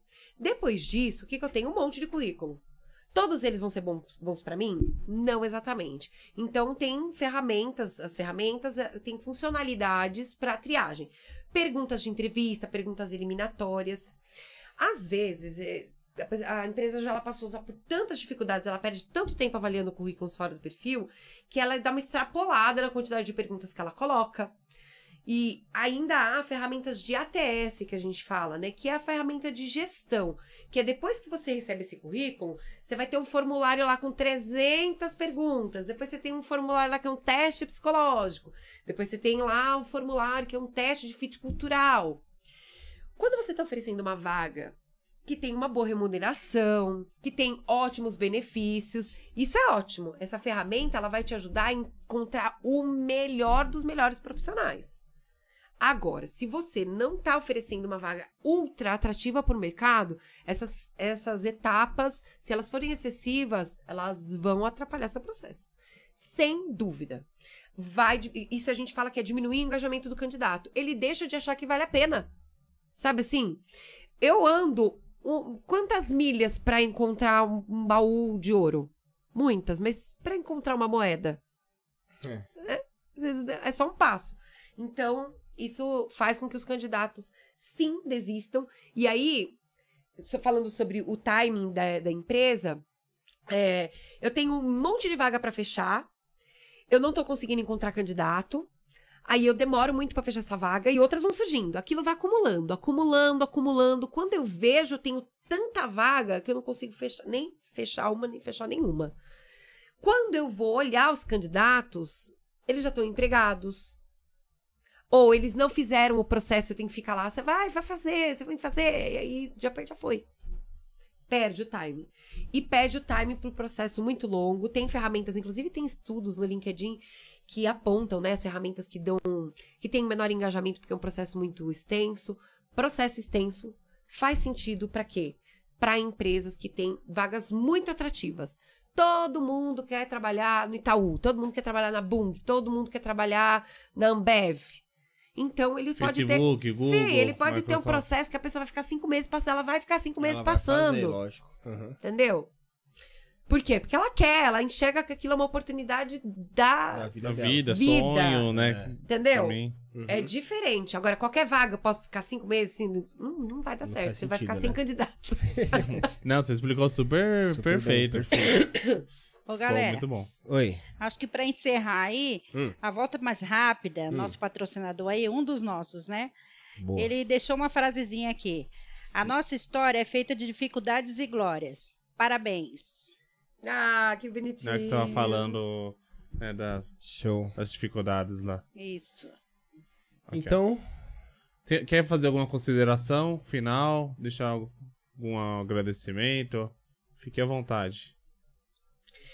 Olha, assim, agradecer, né? Poxa, eu não posso agradecer uma pessoa, como eu falei, porque foram muitos anjos. Eu quero agradecer todas as pessoas que me incentivaram, que acreditaram em mim, que no momento em que eu duvidei de mim, disseram: Érica, acorda, garota, olha pra você, vamos lá, força, você é mais que isso. E, e dizer que, assim, são anjos mesmo que apareceram na minha vida. Quero, claro, mandar um beijo para as minhas filhas. Mãe, né? Fogo. Mandar um beijo para as minhas filhas, que são a razão. Tudo que faz que move um ser humano é um- a razão. É um sentido. E eu tinha dois, ó. então... Então- falta de um tem dois, né? Exatamente. Então foram elas que foram as minhas forças, né? Uhum. Foram os meus braços, as minhas pernas muitas vezes. E todas as empresas que eu trabalhei, que toda- quando a gente deixa uma empresa, as pessoas dizem assim, "Ah, mas por que não deu certo? Ai, que mentira, gente, porque deu muito certo. Deu muito certo todo o tempo que eu tive ali. Deu muito certo eu sair, sair no momento exato para encontrar uma oportunidade melhor, crescer, aprender. E, e eu, cara, nossa, nada é tão real. Não é clichê, não é utopia, não é, ai, discurso bonito. É muito verdade. Eu sou muito, muito grata pela oportunidade que todos eles me deram de aprendizado, que é de tudo que eu posso. Dinheiro eu vou gastar. né? O dinheiro eu vou gastar, as coisas vão se desgastar. Sim. Mas o aprendizado, ele, ele é pra mim, ele é, ele é meu, ninguém tira de mim, nada Uhum. tira. Então é o meu maior ganho. E obrigada por contar, contar a minha história aqui, falar, nem sei quantas horas eu falei, socorro. Não, foi, foi muito bom. A gente que tem que agradecer aí. Foi, foi fantástico o bate-papo. É, agradeço mais uma vez aí por ter aceitado o convite. E eu acho que é isso, né? Acho que é isso. Eu tinha mais alguma coisa pra falar, mas e agora? Manda lá no um Instagram. branco. Ah, não. Acho que. É, eu ia falar que acho que esse podcast não deu conta, não. Eu acho que a gente vai ter que marcar outro, é isso. Porque eu sei que ficou algumas perguntas ali. Galera, perdoe a gente. Que se não deu pra ler Ah, eu, tudo. queria, per- eu não posso responder a, a pergunta, que é fácil de responder a Qualquer pergunta Se for pergunta Suelen. fácil, pode. Pode, pode responder, mandar. responde. Ela tá perguntando pra pessoas com, dec- é, é, com deficiência aí fora de mercado há um certo tempo, Ah, né? Que. Ah, dica é que dá. Poxa, é super legal, porque empresas que procuram é, pessoas com, com deficiência, portadores de deficiência, eles não encontram portador de deficiência porque, gente, isso não tá no currículo muito bem descrito. CID, né, que é o código da, da, da deficiência que a pessoa tem, né, não, não é, não, não é esse termo correto, mas é o que descreve qual que é a deficiência que ela tem e se aquilo não é, é, às vezes não é incapacitista e ela pode fazer aquela atividade mesmo tendo aquela deficiência. É, eu não posso contratar uma pessoa para lá ser moni- é, co- acompanhar um monitor, fazer um controlador de acesso sendo né? um deficiente visual, Uhum. mas ele pode fazer outras coisas. E, enfim, e assim sucessivamente. Então, descrever isso muito bem no currículo, colocar no currículo, no documento PDF, porque tem ferramentas, e a nossa é uma delas, que o, o- a empresa ela busca por palavra-chave. Então, ela vai procurar lá PCD, deficiência física, portador de deficiência física, CID e, e afins. Então, essa é uma dica para o seu currículo ser encontrado mais facilmente nessas plataformas, se você for portador de deficiência física. Fantástico. E é bom pra empresa, né? A empresa procura, Muito, né? eles procuram desesperadamente. Porque tem desconto, tem algumas coisas, não é? Pra, pra Tem empresa. Sim. Benefícios. E aí ela pergunta alguma coisa sobre home office ou não, né? Então, assim, o home office, ele facilita quando você tem uma deficiência que ela é limitadora de locomoção, né? De Você, eu não sei se esses são ter- os termos corretos, tá, gente? Me perdoe se não for. Mas que vai dificultar que você vá até o trabalho, tá? E aí, normalmente, as vagas que são para PCD, principalmente nesse momento, são mais home office mesmo, tá? Mas não é restritivo. Tem vagas presenciais e, e de home office, tudo vai depender do CID mesmo. É, Legal. beleza, é só você Ai, atentar lá nas dicas aí. Não, bacana. O ah, eu pessoal. achei que era ó, muito importante. Não, super Só importante. curtiram. O pessoal agradecendo aí, curtiu bastante também, ó. Só os elogios aí. Muito Ah, bom, pessoal. Já deixou Obrigada. curtir aí quem não, não curtiu. É, E e, vai compartilha ficar aí, né, disponível. meu? Compartilha essa live aí que foi incrível, foi maravilhosa. É, pode compartilhar. Duas horas tô- e meia, eu acho que nós estamos aqui já O Léo conversando, mais disse ou que, menos. que vai pagar 50 reais pra quem compartilhar aí. Não? Ó. Que isso? Tô querendo um patrocínio, Poxa mas eu vida. tô brincando. Meus patrocinadores, obrigado a, a eles aí por- pela força. Ah, muito Tamo bem. junto. A DPB. Até semana. Ah, é, a DBP. Qual que é a outra? Esqueci. Minha É... volta mais rápido. Volta mais rápido, gente. Se é quando tão for rápido comprar um que carro, tu vai lá. É, é, amém, Jesus? Amém, Ah, papai? tem carro filé lá. Quantos por cento eu tenho de desconto depois que eu participei aqui no Aí você vai ter que negociar com ele lá. Falou, galera. Tchau, gente. Obrigada. Peraí, deu, nossa, deu pau no finalzinho, caramba. Peraí, peraí.